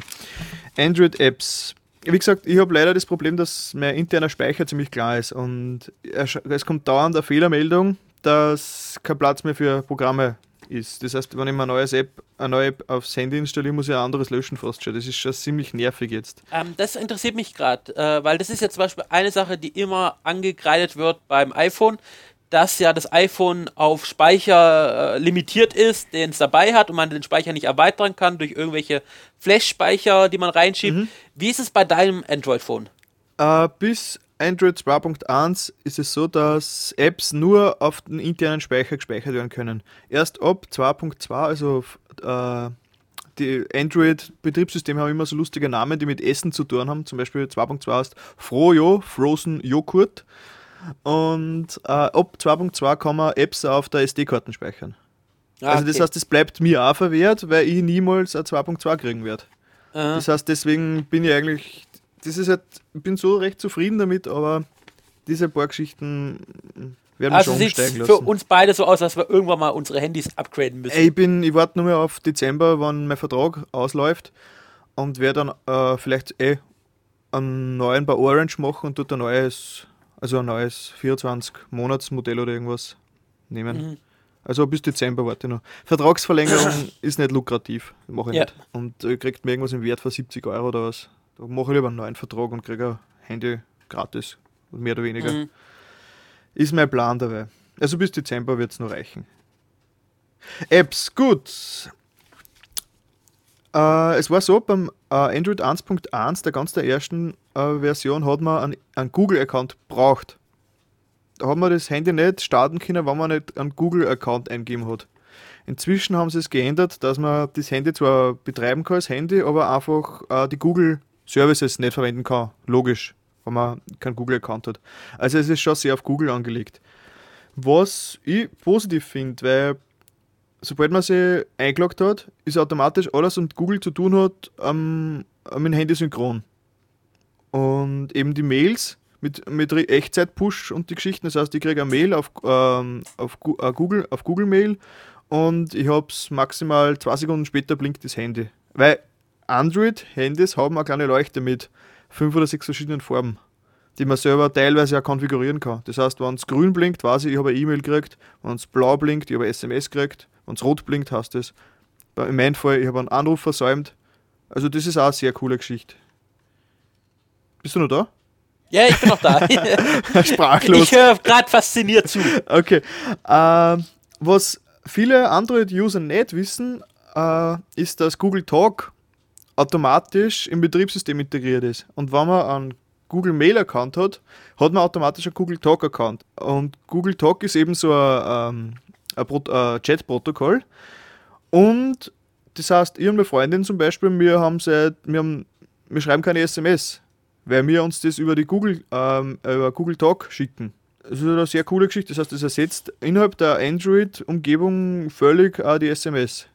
Und natürlich ich kann auch im, im Chatprogramm, quasi vom Chatprogramm aus, aufs Handy chatten dann. Und das finde ich persönlich eigentlich eine sehr nette Geschichte. Grundsätzlich ja, aber ähm, ja, im Prinzip mache ich das mit meinen Freunden genauso, nur benutzen wir halt nicht Google Talk, sondern ähm, wir benutzen halt Direct Messages zum Beispiel von äh, Twitter oder halt über irgendeinen normalen Chat wie ICQ oder sowas. Ja, genau. Und man, bei Android-Handys muss man aber nichts zusätzlich machen. Das ist automatisch, da läuft äh, Google Talk im Betriebssystem mit, man kann es so deaktivieren, aber es ist im Hintergrund. Das heißt, falls, wenn mir äh, Google Talk-mäßig jemand eine Nachricht schickt, krieg, wird die automatisch als Nachricht angezeigt. Das ist cool. Also das ist eine sehr coole Geschichte.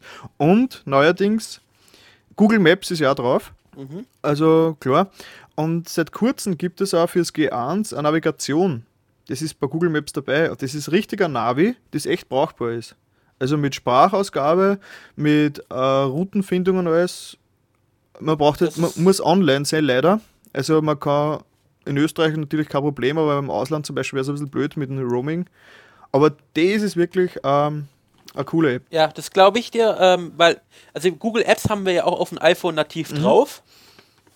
Äh, Google Maps, Mhm. Ja, nicht Google, Apps. Google App Map. Ähm, aber bei uns fehlt zum Beispiel die Navigationshilfe. Bei, Ja. Also er sagt uns zwar, wir können da langfahren, aber ähm, ja, ist halt eher wie das Routen machen, was man eh am PC Ja. macht. Also richtig als Navigationshilfe Und, und das nicht. war bei Android auch bis vor kurzem. Und erst, ich glaube, vor zwei Monaten haben sie eben. Das ist eine eigene App, die erscheint neben Google, also die erscheint auch zum Auswählen, also unabhängig von Google Maps. Und das ist immer Navi. Das heißt Navigation. Und das war kostenlos dabei, oder? Das ist kostenlos. Das ist, Das ist cool. Auch jedes Also- Android-Handy hat jetzt quasi ein gratis Navi oben. Ja, das ist auf alle Fälle ein Mhm. guter Vorteil. Genau, dann zur Bedienung nochmal. Hast du schon mal äh, bedient längere Zeit ein Android-Phone, wie es aufgebaut ist, von der Logik? Äh, leider nein. Es ist eben so, ähm, es hat eine Taskleiste. Die schaut Mhm. am ersten Blick so aus, wie eben eh, was beim iPhone auch hast, dass oben einfach die Leiste ist, wo Datum, Empfang und so drin steht. Mhm. Und bei Android ist es eben so, dass das eine Pulldown-Leiste ist. Und wenn ich jetzt zum Beispiel so eine E-Mail kriege, erscheint in der Leiste oben das E-Mail-Zeichen. Wenn ich dann mit dem Finger die Leiste nach unten ziehe, äh, kommt, werden dann alle äh, Sachen, die quasi jetzt alle Benachrichtigungen aufgelistet und durch Klick komme ich dann direkt hin. Das ist wie ein Task äh, Manager, äh, Taskleiste. Und das ist eigentlich äh, sehr übersichtlich, weil wenn ich jetzt zum Beispiel ich sage, ich kriege eine SMS, eine E-Mail und eine Google Talk Nachricht, habe ich oben drei kleine Symbole, dann ziehe ich mit dem Finger die Leiste nach unten und wähle mal aus, welchen ich lesen will und dann öffnet sie automatisch die App. Ich glaube, bei iPhone ist nach wie vor so, dass man eine Nachricht kriegt und dann muss man sich die App suchen und da ist eine Nummer drüber. Ja, ähm, es gibt drei Möglichkeiten. Ja. Also entweder, Genau, das interessiert mich jetzt. äh, entweder ich äh, krieg im Prinzip ähm, eine Textnachricht auf dem Bildschirm, also ähm, per Push nennt sich Ja. das. Da steht, da steht dann zum Beispiel, äh, der und der hat versucht, dich anzurufen oder der und der äh, hat eine E-Mail geschrieben, etc. Oder äh, hat dir eine SMS geschrieben. Und wenn du dann schnell genug ähm, de, dein Handy entriegelst, wirst du direkt in das Programm gemacht. Also wenn du Mhm. Okay. innerhalb so von den nächsten 30 Sekunden, also wenn du es instantan merkst, Mhm, dann wirst, äh, wirst du sofort da drauf gemacht. Alles klar. Die Textnachricht bleibt aber weiter bestehen, bis sie von einer anderen Textnachricht überschrieben wird. Mhm. Äh, und dann, wenn du halt, die nächste Möglichkeit ist es, äh, dass du, äh, wenn du gerade eine neue Textmessage kriegst und das Handy ist nicht entriegelt, steht da, äh, wollen sie in die App switchen oder wollen sie dahin switchen. Mhm. Dann kannst du Ja, Nein klicken. Ähm, ist aber, glaube ich, nicht bei jedem Programm so. Mhm. Okay, alles klar. Und die dritte Möglichkeit ist dann das, was du gesagt hast, eben, dass du dann über dem, der einzelnen App äh, die einzelne Zahl sagst. Also wenn zum Beispiel ich zwei E-Mails habe, dann steht da eine Rot 2 oder ein roter Kreis Alles mit einer klar. 2 drin. Und sagt, da sind zwei E-Mails. Es gibt noch ähm, ein anderes, äh, ein Pull-Up-Menü quasi. Das, das ist die Programmverwaltung. Es ist also beim iPhone, sind alle Programme, die installiert sind, am Desktop. Ja, Und es ist nämlich jetzt so, bei Android ist es so, es gibt auf der Unterseite vom Screen eine kleine Lasche. Und wenn man die Lasche in die Hände zieht, äh, sind da drinnen alle Programme, die installiert sind. Die sind erst in der Lasche drin. Das heißt, das heißt die Lasche ist, heißt quasi installierte Programme. Ist. Kann man sich das vorstellen. Und wenn ich dann eins für die Programme am Desktop haben will, dann ziehe ich es raus. Das heißt, ich tippe sie jetzt zwei Sekunden an, dann verschwindet die Lasche und ich kann es am Desktop frei anordnen. Und das ist von der Übersichtlichkeit her nämlich, äh, finde ich auch ganz praktisch. Weil am iPhone hast du gezwungenermaßen alles. ja, okay, ich kann es natürlich, ähm, also ich finde es jetzt nicht schlecht, dass es beim iPhone gleich alles drauf installiert hast und so weiter. Geschmackssache. Ähm, ja, also es ist natürlich, es ist umständlich, wenn du ähm, äh, ein iPhone neu belädst Mhm. mit Programm, weil dann einfach alles drauf und dann musst du suchen. Aber wenn du äh, einfach immer nur eine neue App drauf machst, Mhm. dann weißt du, okay, die hängt hinten dran. Und dann kannst du die halt vorziehen. Und mit den Ähm, Ordner jetzt, mit den Ordner sollte es jetzt auch einfacher sein. Ne? Genau, also dann packe ich es einfach in die Ordner und dann äh, wird es auch einfacher sein. Und als Alternative haben wir noch diesen ähm, Searchlight oder wie Mhm, das genau heißt, weiß ich jetzt nicht, äh, wo du einfach äh, eintippst, was du suchst und dann öffne, äh, springst du automatisch zu dem Programm hin. Genau, ich glaube, so eine Suchfunktion gibt es selber Google auch, aber die verwende ich eigentlich generell nie. Also bei Android. Kann man beim iPhone die Programme, glaube ich, nicht äh, anordnen, wie man es möchte. Die laufen hintereinander. Die ordnen sie an, oder? Das heißt, ich kann nicht machen, dass nur rechts unten ein einsames Programm ist. Äh, doch, doch, Geht klar. Ähm, jeder kann sich sein äh, iPhone, also die Apps separat anordnen. Also zum Beispiel, ich habe, äh, ich telefoniere nicht oft mit meinem Telefon. Ja. paradoxerweise. Wer macht Und deshalb habe hab ich zum Beispiel mein Telefon zwar auf den ersten Bildschirm drauf gemacht, aber nicht in diese Leiste rein. In die Leiste habe ich für mich eher wichtige Sachen wie E-Mail, Twitter. Mhm. Die Leiste, genau. Ähm, meine, ich mein, du hast äh, auf dem Screen selber, also die, keine Ahnung, wie viel es sind, 6x6, 5x5, 4x4 Programme eben, ja. außerhalb der Leiste, die werden strikt geordnet da rein, oder? Kann ich da einfach zum Beispiel eines rechts nach unten ziehen, dass das da allein einfach dort steht? Ähm, also, nee, das geht nicht. Die werden immer ähm, Okay. oben erstes, zweites, drittes, viertes, fünftes, sechstes. Und wenn du halt nur ähm, fünf hast, dann ist halt das erste oben, zweite, dritte, vierte. Also du kannst nicht wahllos hin und her schieben. Die werden immer angeordnet. Okay, na, bei Android gibt es nämlich die Möglichkeit, dass man sich es äh, zusammenrichtet, wie man es mag. Das ist, glaube ich, auch etwas, das bin ich auch sehr gewohnt. Ich weiß nicht, ob am iPhone auf mir das angehen würde, dass ich die Sachen einfach so hinordne, wie ich das jetzt brauche. Äh, da müsstest du wahrscheinlich dann auf den Jailbreak, um diese Luxuritäten zu haben. Wahrscheinlich. Ja, über Apps haben wir noch immer nicht geredet. Aber ich verwende ich verwend nicht so viel. Ich habe zum Beispiel den Opera Mini, den Browser, weil auf meinem G1 ist der Standardbrowser extrem langsam und der Opera ist eigentlich wirklich flott. Dann habe ich so ein Batterie-Widget, also ein Batteriestatus-Widget, das bleibt immer in der oberen Leiste, dass ich eine Prozentzahl sehe vom Akku, weil ich habe nur so, das ist witzig, die Batterieleiste, die bleibt, ich glaube, die sagt Hälfte an, aber bis 30 Prozent. Aha. Das ist ziemlich verwirrend. Das heißt, du glaubst, du hast nur Hälfte Akku, dabei bist du schon bei 30 Prozent. Das ist ein bisschen ein Fake. Das, aber mit der Prozentzahl hat man das dann besser im Überblick. Ja, dann habe ich einen TweetDroid, also ein Twitter-Client, TweetDroid mit Y neuerdings. Das waren übrigens, ich glaube, Oberösterreicher, die was die App gemacht haben. TweetDroid. Und das ist dann aufgekauft worden von Amerikanern. Und die haben es mit, dann mit Y geschrieben, weil wenn sie es mit Droid, mit I lassen hätten, hätten sie Angst gehabt, dass der George Lucas verklagt. Weil der in Amerika, weil der in Amerika die Rechte auf Droid hat. Also die Oh Droiden. Gott. ja, ja, anscheinend war das so. Das ist witzig. Aber ist das nicht sowieso beim, ähm, bei, nicht mal bei, bei den ganzen Android-Handys sowieso ein Problem? Weil gibt es ja noch ein Droid-Handy, also was nur Ga- Droid äh, heißt.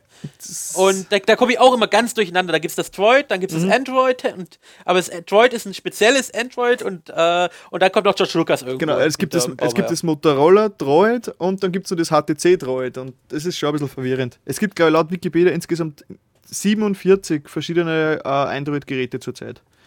Das ist das, was ich halt vorher meinte, dass du halt so eine Schwemme hast, während du halt beim iPhone vier Ja. Geräte hast und du gleich explizit sagen kannst, das ist Apple, egal was es ist. Und so, ja. Äh, ja, und da hast du halt alles gemeinsam haben sie Google, aber du weißt halt noch nicht genau, welches ist jetzt das beste Handy davon. da- du, man hat zumindest die Freiheit, dass man sich äh, die beste Hardware aussucht und dann eben das Betriebssystem drauf hat. Ja. Ich glaube, das ist eben der Fluch der Vielfalt, sage ich mal. Ja, Ich meine, ich bin ja, ich bin ja Windows-User und ich bin mir über alle ähm, Pro Probleme, die Windows hat, äh, bin ich mir bewusst drüber. Aber es geht halt nicht anders, wenn du diese Offenheit hast. Weil Ja, du wen sagst du das? Wenn du dir das System eben zusammenstellen kannst aus Tausenden, Hunderttausenden Komponenten, geben sie einfach Probleme mit. Da muss man sich bewusst sein drüber. Und das ist bei Android eher halt eben ähnlich, finde ich. Gut, weiter zu den Apps. Ja, die typische Facebook-App, die offizielle, die funktioniert und die ist seit dem letzten Update ziemlich gut. Obwohl es gibt immer, weiß nicht, hast du die Facebook-App? Ähm, ja klar. Und die, die Facebook-App fürs Android hat unten eine Benachrichtigungsleiste. Da Hat siehst du auch? Genau, und die kann man raufziehen. Das kann ich nicht. Okay, die kann man raufziehen und dann sieht man die letzten Benachrichtigungen. Und wenn ich aber dann auf die Benachrichtigung klicke, öffnet man die im Browser und nicht im Facebook-Programm. Und das verstehe ich nicht. Äh, nee, also das bei mir wird, bleibt alles innerhalb des Programms. Also Ich, ich kann zwar die Beiträge im Facebook-App mir anschauen, ganz normal, aber wenn ich es aus der Benachrichtigung heraus starte, wird es im Browser aufgemacht und das ist sehr seltsam. Mhm. Jetzt Ja, muss ich mal ganz kurz gucken, wie es bei mir aussieht. Wenn wir gerade dabei sind. Wo habe ich es denn? Facebook. Nee, ich bleib im Programm. Mhm. gut, vielleicht schaffen sie das endlich mit irgendeinem Update. Ja, YouTube habe ich noch notiert, ist eh standardmäßig drauf, schaut Ja, geil, funktioniert ist ja, ist ja Google. Im ist ja Prinzip. Google, aber ist ja bei, beim iPhone auch normal drauf, oder? Vorinstalliert. Ja. ja. Ich glaube, Aber das, das liegt ja auch daran, dass irgendwie zu der Zeit, als das iPhone ja noch nicht äh, Konkurrenz, also als es Ja. äh, Android noch nicht als Konkurrenz gab, ja Steve Jobs ja irgendwie noch im Aufsichtsrat von Ah, ja. äh, Google saß. da waren sie ja noch Freunde. genau. Daher kommt ja auch noch die Google, äh, Google Maps. Ja, gut. Dann, was verwende ich noch? Äh, den Last.fm Scrobbler, der ist witzig. Also, das ist ein Programm, das installiert man und der bleibt im Hintergrund eigentlich und scrobbelt. Für alle, die Last.fm nicht kennen, das ist so ein Social Radio Dienst, wo man eben den eigenen Songs, die man hört, sogenannt scrobbeln kann und die erscheinen dann auf seinem Konto, also auf seinem Account auf Last.fm und dann wird er eigene Musiklisten zusammengestellt und so und Geschmäcker und Empfehlungen und so. Ähm, und gibt es für Android eben diesen Simple Last FM Scrobbler. Der bleibt im Hintergrund und scrobbelt automatisch mit, was ich auf dem eingebauten Android Musikplayer spiele. Das ist auch eine sehr Ja, praktische Geschichte. Das, das glaube ich, weil das ist ja zum Beispiel eins der Probleme beim iPhone, also zumindest bis iPhone OS 4, ähm, dass es, ähm, ja, wenn du ein externes Programm hast, was, was Geräusche abspielt, äh, und dann ein anderes Programm, das konntest du nicht im Hintergrund laufen lassen. Sobald du das Programm beendet hast, ist es im Prinzip weg gewesen. Das geht jetzt mittlerweile teilweise angeblich mit dem äh, Multitasking, aber ist immer noch so bei manchen Programmen nicht unbedingt Wie mache ich das am iPhone eigentlich, wenn ich Musik höre? Und Äh, ein, Pro und ein Programm eingebauten Genau, iPod. genau. Und dann habe ich ein, ein Programm offen. Das funktioniert ja multitasking-mäßig am iPhone. Genau, also der iPod, also die nativen ähm, der Mail-Programm, der Safari und der iPod, die kannst du im Hintergrund immer laufen lassen. Also Ah. du könntest jetzt zum Beispiel auch Last.fm über den Safari aufrufen, die Musik dir über den Browser anhören und dann äh, ein anderes Programm öffnen und den äh, Safari im Hintergrund, der läuft dann trotzdem weiter. Das geht. Okay. Und wenn ich Pause drücken will, muss ich dann wieder in iPod äh, das Programm starten oder gibt es da irgendeine Hardware-Lösung? Ähm, für ein iPod speziell gibt es eine Hardware-Lösung. Und zwar je nachdem, wie du es eingestellt hast, kannst du, äh, also das, das muss man halt vorher konfigurieren, kannst du zweimal auf den Home-Button drücken. Und dann, wenn der iPod läuft, äh, kommt dann äh, eine kleine iPod-Steuerung raus. Ah, Also okay. wo du vorspulen, zurückspulen, lauter, leiser äh, und Pause und Stopp, Start machen kannst. Aber so ein Hardware-Trick, dass zum Beispiel zweimal kurz auf leiser Taste. Äh, dann ah. macht, macht er kurz zweimal leise. Okay, okay. Also du kannst natürlich, es gibt Mikros, also es gibt Mhm. diese best- besonderen iPhone-Kopfhörer Genau. Die, Die mit, kannst- mit mit Headset dem und mit dem Mikro- dran? Ja. und da einmal draufdrücken, dann ist er Pause, nochmal draufdrücken, start, startet er wieder. Also die haben das da schon integriert. Aber jetzt so an sich, wir haben halt nur zwei Knöpfe, äh, Mhm. einen Knopf. Ich bin gespannt, ob das ewig so bleibt. Oder am iPad zumindest, weil am Handy macht es Sinn, finde ich. Wenn es kein Multitasking gibt und da macht es Sinn, einen Knopf zu haben, mit dem ich alles ende. Aber sobald Multitasking kommt und am iPad sowieso, was du mehr Funktionen haben willst, öffnet da, da langfristig eine Zusatztaste nicht Mhm. schlecht wäre. Ich glaub's weniger. Also Zum Beispiel links, rechts, so fast wie eine Maus, ne? Links, rechts würde schon die Möglichkeiten. ja, aber links, rechts bist trotzdem immer noch schneller, indem du einfach mit der Hand drauf toucht. Ja, Okay, da bin ich dann als Android-User dann durch die Tasten schon ein bisschen. Ja, also man wird sehen. Vielleicht werden noch, also ich glaube nicht, ich glaube, die werden da weiter eher auf der Softwarelösung äh, beruhen und vielleicht die noch ein bisschen eleganter machen. Mhm. Ja. Aber ich glaube eher, die bleiben bei diesem einen Knopf. Genau, weil beim Android gibt es ja, bei meinem zumindest, gibt es vier Tasten. Eben äh, anrufen, auflegen, die klassischen. Und dann noch äh, fünf gibt es eigentlich. Dann in der Mitte ist Menü, das immer ein Kontextmenü aufruft, egal wo man ist. Äh, und dann noch Home und zurück. Was ist der Unterschied zwischen Home und zurück? Home bringt die automatisch auf die Startseiten, so wie Ah, okay. der iPod Home. Und zurück äh, kannst du schrittweise zurückgehen, was du gemacht hast. Auch kontextsensitiv. Das heißt, in einem Browser drin komme ich mit da zurück, da hast du auch, auch Seiten zurück. Ah, okay. Manche Geräte haben auch schon einen Suchbutton, aber der wird mir zum Beispiel nichts bringen, weil ich suche nie was. Vielleicht, weil mein Handy zu langsam ist und der Internetsuche über das Handy ein bisschen fad ist. Es gibt, also 60 bis 70 Prozent der äh, Android-Book-Apps sind gratis. Das ist, glaube ich, auch der große Unterschied zum App Store, wo das meiste was kostet, oder? Nee, ich würde sogar sagen, der, der größte Teil sind kostenlose Sachen. Also Okay. ich, ich habe jetzt da keinen großen Überblick, aber es gibt auf alle Fälle sehr viele Sachen, die kostenlos sind. Mhm. Vor allem schon mal dadurch bedingt, dass es für alle teureren Sachen meistens eine Probeversion, die es Mhm. Okay. kostenlos gibt, auch zur Verfügung Genau. gestellt wird. Nein, ich meine jetzt richtig vor vollständigen Programmen, die gratis sind. Tja, das, das ist das Problem, was sieht man als vollständiges Programm? Die Forts-App ist meistens kostenlos. Ist das eine vollständige App? okay, okay. Brauchbare. Okay. Ja, da, da, da kommen wir. Natürlich haben wir da auch, also die teuerste App, die ich mir jemals zugelegt habe, ist äh, die TomTom-App. 70? Äh, 70 Euro Ja. und da tendiert, aber das meiste tendiert halt so in der 1 Euro Ecke. Aber das müsst, ich glaube, das jetzt war jetzt rein subjektiv, das müssten wir wirklich mal vergleichen. Gut, äh, ja genau. Und ich habe nämlich auch noch ein Programm, so ein Fitnessprogramm, das ist der Cardio Trainer. Der, der hat, der ist, da sind die Hälfte Funktionen voll funktionsfähig und die andere Hälfte ähm, wie ein Trainingsprogramm, das, die würden dann ein bisschen was kosten. Aber die, die freien äh, äh, die freien Optionen sind zum Beispiel so ein Tracking-System, wo man Radfahren geht, Laufen, Wandern, der das alles misst und die Statistiken erstellt. Äh, das ist alles frei und das ist sehr brauchbar. Also, Naja, ist brauchbar, wenn du Sport machst. Wenn man Sport macht, klar, klar, klar. Nein, aber es ist ja eine Sport-App. Ja, ich glaube, mit die, also es sind eigentlich so die Apps, die ich hauptsächlich verwende. Spielen tue ich auf dem ähm, Android fast nicht. Ich habe mir ja überhaupt nicht erkundigt, ob es dort Spiele gibt, weil ich denke, mein Gerät ist sowieso zu leistungsschwach dafür. Und das meiste habe ich eben Google Mail, äh, Browser, Twitter, Facebook, äh, Musik.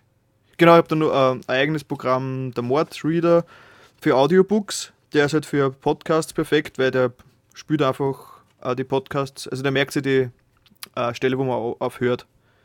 Das heißt, ich für Musik verwende den eingebauten Audioplayer und für die Podcasts den Audiobook-Player. Den verwende ich. Und was natürlich auch angesprochen gehört, ist iTunes, weil ich es gerade sehe. Ähm, das ist halt etwas, was mich persönlich selber sehr stört. Dass wenn ich ein Audiofile irgendwo oder aufs iPhone bringen will, das über iTunes machen muss. Also du bist eher so einer, der das just per Track, äh, Genau. Track, und, Tra Track and Drop machen will, oder wie? Ganz genau, weil ich tue viel äh, meine Audioproduktionen so Geschichten, die bastel die herum, die sind fertig und die täte ich gern jetzt, wenn ich mit dem Auto wohin fahre, mir anhören oder äh, über Kopfhörer am Handy und da will ich einfach mein Handy per USB, per Mini-USB am Computer anschließen, Drag and Drop rüber, Handy anstecken und bin dahin. Kann ich verstehen. Also bei mir hingegen, ich freue mich darüber, dass das iTunes für mich das Sync Syncing Mhm. übernimmt, weil ähm, die Musik, die ich höre, äh, höre ich eigentlich nicht gezielt, Mhm. sondern ich mache das halt alles über Wiedergabelisten, Ah, Okay. äh, weil da habe ich dann so irgendwelche, holen mir nur die Lieder, die ich mindestens so lange nicht geguckt habe, äh, gehört habe und so weiter. Alles klar. Und gerade äh, Musik ist sowieso eigentlich der wenigste Teil, den ich höre. Bei Mhm. mir macht das meiste sind die Podcasts. Ja, bei mir ist es schon sehr spezialisiert. Also, also iTunes ist mir einfach zu, zu sperrig, um meine Anfordernisse da, da gerecht zu werden, sage ich mal. Also, ja, also bei mir ist halt gerade dadurch, dass ich das meiste, was ich höre, sind Podcasts, macht das halt das, äh, das iTunes. Es lädt mir die Podcasts Mhm. rauf, guckt immer, welche sind aktuell, synkt es wieder runter, dass ich am PC weiter gucken kann. keine Frage. Also ich, ich verstehe ich versteh den Luxus dahinter, dass der, dass der beliebt ist, aber ich persönlich, Ja, ja, klar, das ich, ist so. ich, ich persönlich mag das absolut nicht. Und deswegen bin ich eigentlich mit der Android sehr zufrieden. Weil es geht wirklich Plug and Play. Nee, das äh, sehe ich auch. Das ist eins der großen, also zum Beispiel Leute, die jetzt nur äh, Linux-Rechner daheim, Mhm. daheim haben. Die können ja gar kein iPhone benutzen. Mhm. Weil es dafür noch kein iTunes gibt für Linux und so weiter. Also Aber äh, Android zum Beispiel, das Wechseldatenträgerkonto und funktioniert wieder auf Linux. das, genau, das kannst, äh, basiert ja beides sowieso auf dem gleichen Ja, ja, Betriebssystem. klar. Und wenn wir schon, genau, wenn wir schon von Plug and Play reden, das muss ich ja auch kurz erwähnen. Tethering, also das Stichwort Tethering, spricht man so aus? Tethering? Tethering. Tethering, Tethering. Ähm, ja, ist ab, ich glaube, Android 2.1 oder 2.2 äh, kabelgebunden möglich, aber 2.2 auch WLAN, Wi-Fi möglich, Wi-Fi möglich. Das heißt, äh, ich kann mit meinem Android 2.2 Handy von Haus aus äh, als WLAN-Hotspot erscheinen. Aha, was was eine cool. ganz praktische Geschichte ist, wenn man zum Beispiel, dann spart man sich jetzt den Datastick von der, von der Telekom, wenn man mit dem Laptop unterwegs ist. Zum Beispiel. Das geht aber leider nur ab 2.2. und ich hätte das aber gern gehabt, habe mich informiert und seit kurzem gibt es äh, eine One-Click-Root-App. Die kann, also die kann ich installieren über einen Dateibrowser. Man kann nämlich bei Android äh, abschalten, dass nur, also man kann einschalten, dass man auch selber Programme installieren kann außerhalb vom Market. Da kommt dann eine Sicherheitswarnung, sie, es ist unsicher und so, aber man kann es machen. Dann klicke ich die mit einem Android-Dateibrowser, öffne die und dann routet man der das Gerät mit einem Klick. Dann erscheinen nämlich rootfähige Apps im Market auf und dann gibt es äh, also die Wi-Fi Tethering App. Die kann man da installieren und dann habe ich mit einem Druck äh, mein G1 als WLAN-Hotspot. Da bin ich letzte Woche draufgekommen und das funktioniert sehr genial eigentlich, wenn man es braucht. Das glaube ich. Also ähm, derzeit sieht mein Plan aus. Ich fahre jetzt auch die nächsten Tage nach ähm, äh, Köln Genau, und will ich- da auch ins Internet und momentan, ich kann jetzt mittlerweile auch mit meinem iPhone tethern. Mhm. Aber da brauche ich halt immer das Kabel, muss es reinstecken und äh, das Problem ist, bei mir war es so, dass es eigentlich nicht lädt dann das iPhone, sondern im Gegenteil sich dann noch schneller entlädt. wenn du per Kabel äh, de- deferst, dann kannst du nicht aufladen. Ja, Deswegen genau. wir- also es lä- entlädt genau. sogar, statt sich aufzuladen. Genau. Obwohl ich am Kabel bin. Das kann, ich- mit WLAN ist das natürlich kein Problem, dann steckst Genau. Äh, An die Steckdose. genau, das ist, das ist eben die vernünftigste Lösung. Man, ist es möglich für iPhone zu WLAN tethern? Nein, zu WLAN nicht. Also äh, wäre eine coole Idee.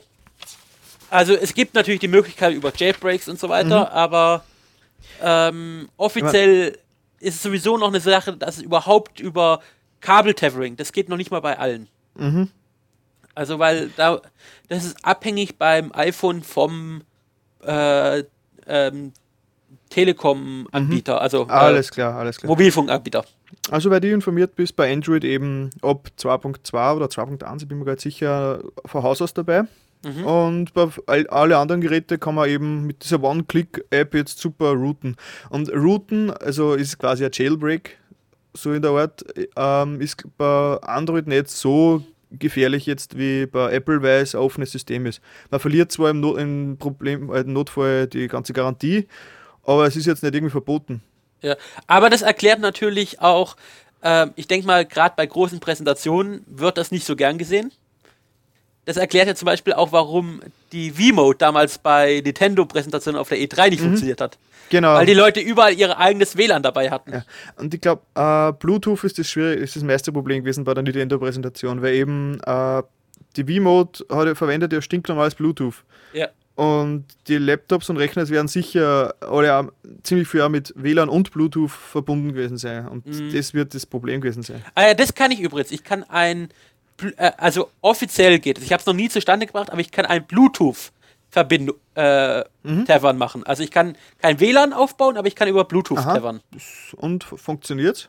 Keine Oder- Ahnung. Ich habe es noch nie zustande gebracht. Ah, okay, okay. Aber ähm, das, es soll mit dem Mac funktionieren. Ich weiß nicht, ob es auf dem PC, mit dem PC funktioniert, Bluetooth, aber auf dem Mac soll es eigentlich Mhm. funktionieren. Na, ist ja auch eine Möglichkeit. Gut, Gamescom. Passende, äh, passende Überleitung zum Abschluss der Android, des Android-Blogs, nämlich äh, Spiele Handheld von Sony mit Android. Das leerste Gerücht jetzt. Hast du es gehört? Ja, weiß noch nicht genau, was ich davon halten soll. Ich, ja, ich bin mir auch absolut nicht sicher. Das, es hat alles so diesen äh, Engage-Geschmack. Also, soweit ich das ja mitgekriegt habe, soll es ja die neue PSP sein, wobei Mhm. das ja jetzt nicht mal für PlayStation Portable, sondern für PlayStation, PlayStation Phone, Phone. angeblich stehen Ja. soll. Und ja, also wenn sie nur auf diesen Zug einspringen, also nur Handy und äh, die zukünftige Spielkonsole, das, das geht unter. Aber wenn es vielleicht bei dem neuen Sony Handheld einfach die Option gibt, wenn das nicht ge gelockt ist oder was, und du, so, du kaufst jetzt das neue, die neue PSP, also PS Phone, und benutzt, benutzt das nur als Spielegerät. Nicht telefonieren, und es haut hin. Und wenn du denkst, ich will telefonieren auch damit, SIM-Karten rein und funktioniert. Das Ja, war vielleicht. Das, das Problem, was ich halt daran sehe, ist, dass ähm, Sony ja eigentlich hauptsächlich den ganzen Antrieb macht, also wenn es überhaupt rauskommt, um im Prinzip von ihren UMDs wegzukommen und dann komplett auf eine äh, digitale Distri äh, Distribution zu, überzugehen. stimmt. PSP, also die PSP Go ist sowieso Ja, eben. Die, 250 Euro oder was kostet die noch immer? Ja, ist extrem teuer dafür, Das, äh, dass sie weniger kann als die, äh, normale PSP. Nein, ich glaube, das. Auf jeden Fall mal schauen. Vielleicht. Aber eben, aber ich meine, wenn sie halt äh, komplett auf die digitale Distribution gehen und de- deshalb auch das iPhone, äh, nicht das, das Sony Phone rausbringen mit Spieleunterstützung, dann äh, wollen sie ja auch darauf auslegen, dass du auch immer mobil deine Sachen kaufst und weniger über WLAN und so weiter. Kann ich mir vorstellen. Mm, ja, da werden die Händler sich wieder freuen, ne? Ja, eben. Okay, na, auf jeden Fall interessant, die Entwicklung. Gut. Ja, generell, iPhone als Spielekonsole, wenn wir schon davor reden. Handy, Spielekonsole. Äh, der Pionier, wenn man es sarkastisch sagt, war ja ähm, Engage von Nokia. Das hat sich nicht so durchgesetzt, aber iPhone ist inzwischen akzeptiert als Spielekonsole. Ja, aber ich glaube, es liegt weniger am iPhone als Spielekonsole. Es ist zwar natürlich das berühmtere, aber ich glaube, es liegt eher an dem iPad Touch, weil ähm, beides hat natürlich die gleiche Funktionalität, aber der iPad Touch ist halt um einiges günstiger als das iPhone. Und deshalb auch gerade im Bereich der Jugendlichen viel stärker vertreten. Also ein teures iPod, äh, iPhone. Stimmt. Aber das iPhone ist ja da sehr stark vertreten und man hat es immer mit. Das ist ja das. Wenn ich, wenn ich jetzt ein iPhone, ähm, iPhone, ein iPod Touch hätte, müsste ich ja zusätzlich müsste ich wieder zwei Geräte mitschleppen. Und das ist das, was ich so ähm, interessant finde am iPhone als Spielekonsole, dass man es immer dabei hat. Diese, diese 10 Minuten Wartezeit, wo ach, gespielt, das ist schon. Das ist auf alle Fälle. Also, ähm, ich merke es jetzt auch, ich spiele relativ viel auf dem iPhone. Mhm.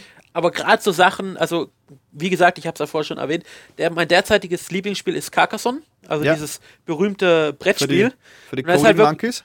Ja, genau. Und da ist es wirklich so, ich mache einen Zug äh, oder tu die einzelnen Spiele abmachen, mache mal einen Zug und dann ist es vorbei.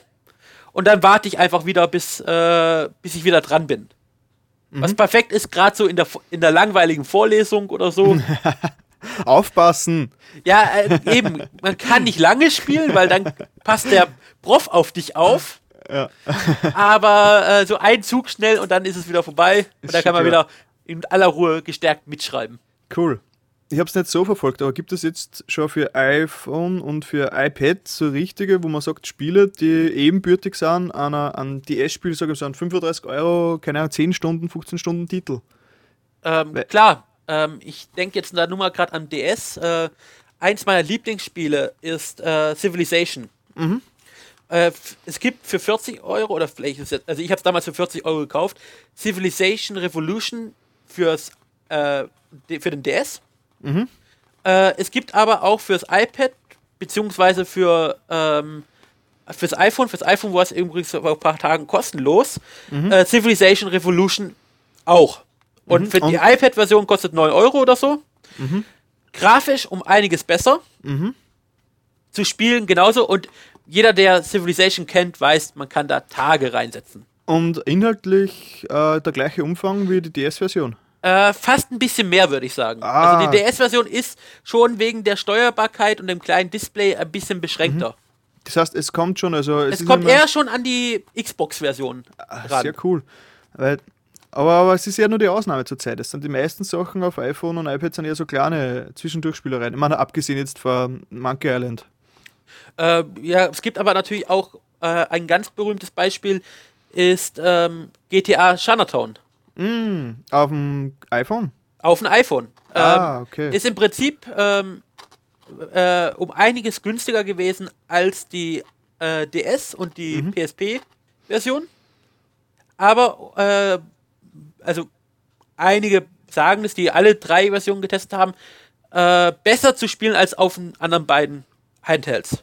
Cool. Durch die Touch-Fähigkeit und so weiter ist das Auto besser zu steuern als zum Beispiel auf dem DS mit dem Stift und so. Mhm. Das heißt, definitiv eine Zukunft als Spielekonsole. Ja, es hat halt auf alle Fälle die, äh, den Vorteil, dass es neue, innovative Impulse Mhm. Rausbringt. manche Sachen, glaube ich, müssen einfach mit Tasten bleiben. Ja, es ist einfach, klar, ich habe auch ein äh, Sonic Ja. auf ein, und das ist einfach katastrophal, weil du Ja. hast keine ähm, kein Feedback über die Tasten, weil Ja. Es so schnell ist, sondern du machst alles nur über Touch. Aber hingegen, es gibt wirklich Spiele, die innovativ sind, gerade mit dieser äh, Shake-Steuerung, also Dark Nebula ist zum Beispiel so eins. Mhm. Da musst du eine Murmel durch ein ja, Hightech-Labyrinth oder so ein Science-Fiction-Labyrinth steuern. Und das machst du, indem du einfach nur das Ganze kippst. Eigentlich ein ganz Mhm. simples Spielprinzip. Wie auch diese Spielzeuge, die man schon als kleines Kind in der Hand hatte. Ja, ja. Macht aber extrem viel Spaß. Cool. Ich werde es auf jeden Fall beobachten. Die Spielersituation von Apple interessiert mich auf jeden Fall. Ja. Da wird, ich glaube, da wird auch Android niemals in die Richtung kommen. Da, ich denke mal, beim Android ist es wirklich dann das Problem, äh, dass es da einfach zu viele Mhm. verschiedene und das ist gerade bei Spielen, da muss halt auch wirklich direkt auch aufs Display und so weiter angepasst sein. Ja, genau. Und auch wirklich auch, jeder muss an der gleichen Stelle die Knöpfe haben, beziehungsweise beim iPhone einfach gar keine Knöpfe. ja, es wird, wandern wird es wahrscheinlich am Android auch in die knopflose Ja, äh, eben. Geschichte gehen. Also dass Ja, es das- Mhm. wirklich überall das gleiche ist. Jetzt mal wieder zurückzukommen auf den Sony PSP, kann ich mir vorstellen, dass es vielleicht funktioniert, aber nur wenn da auch gescheite Spielkonzepte, also wenn es jetzt Mhm. nur wieder DS oder PSP Klone draufkommen, dann hat das überhaupt, Mhm. dann ist es im Prinzip nur ein äh, Engage von Sony. Witzigerweise, wie der PSP Go vorgestellt worden ist, habe, hat es das Gerücht gegeben, dass es, dass es eine Touch-Bedienung hat. Ja, habe ich auch gehört. Das war interessant gewesen. Weil, wenn die Tastatur eingeklappt ist, wäre das Ding ja als Touch, wie das iPhone zum Touch verwenden, ne, für Touchspiele. Und wenn du Hardware-Tasten brauchst, dann raus mit den mit der Tast äh, mit die Tasten. Ja, aber hast du schon mal die PSP Go in der Hand gehalten? Im Mediamarkt einmal und Also ich habe sie auch ähm, letztes Jahr auf der Games Convention das erste Mal gehabt und äh, ich kann damit gar nicht spielen. Also ich habe da einfach zu globige Hände, als dass ich die Schultertasten, weil die sind halt so dicht an dem Schiebedisplay. ich mag auch die Verarbeitung, habe ich ja schlecht gefunden. Es ist dünn und wackelig. Also wenn es, sagen wir mal, die PSP Go nicht für den gleichen Preis wie früher die PSP gegeben hätte, sondern sagen wir 100 Euro günstiger, weil Ja. eben das Laufwerk gefehlt hätte, dann hätte ich gesagt, das wäre ein Riesenerfolg geworden. Ja, aber der, Aber der Preis ist wirklich 200 das, woran es scheitert. Dafür, dass du Elite eigentlich gibt- weniger Funktionalitäten hast. Das ist der Preis von einer Xbox Elite. Oder einem halben iPad. Ja? Und dafür, dass du nicht mal die Spiele, die du eigentlich schon besitzt, spielen kannst. Na, es ist so eher ein Reinfall. Ja, Ich glaube nämlich, wir sind fertig jetzt mit dem ja ich denke es auch. Thema. Ne? Ausführlich behandelt. Sehr schön. Genau, die Musikrubrik wir diesmal streichen. Mir ist ja nichts eingefallen dazu. Gut. Passt. Ich glaube, wir sind am Ende, ne? Wir sind durch. Sehr schön. Gut, ja, dann möchte ich bei dir mal herzlichst bedanken, dass du dabei warst heute. Danke. Ich habe mich zu bedanken, dass ich dabei sein durfte. Basiert auf Gegenseitigkeit. Bedanken wir uns gegenseitig. Genau. Sehr schön. Na, ich wünsche dir natürlich viel Spaß auf der Gamescom und dir erzähle quasi live berichten. Das wir alles mitverfolgen natürlich. Habe ich zumindest vor, wenn es die Technik hermacht. Wenn du Lust hast, können wir in Zukunft sicher wieder was ähnliches machen. Vielleicht kürzer diesmal. Vielleicht lade ich dich auch mal in meinen Podcast mit Zum ein. Beispiel, natürlich, natürlich, super. Bin für, für alles offen. Ah. Okay. Gut, das war's jetzt mit dem fünften Humecast. Der sechste kommt bestimmt, vielleicht sogar noch. Ah, August wird es nicht ausgehen, aber vielleicht Anfang September. Und schau, hört sich auf jeden Fall die, aktu die nächste Console.at-Folge an, die wird auch sicher interessant werden, was wahrscheinlich diesen Freitag rauskommt. Möchte ich nur so angemerkt haben. Und ja, danke nochmal an den Philipp und wir hören uns. Viert euch und Ciao. Roger Rabbit wird euch jetzt entlassen.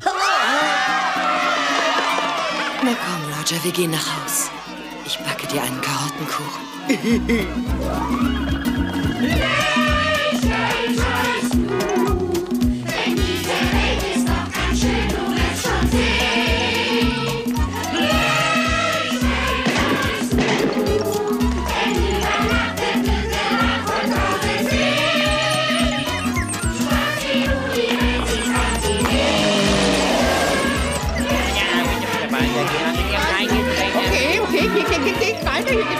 Das, das, das, das ist alles, Leute.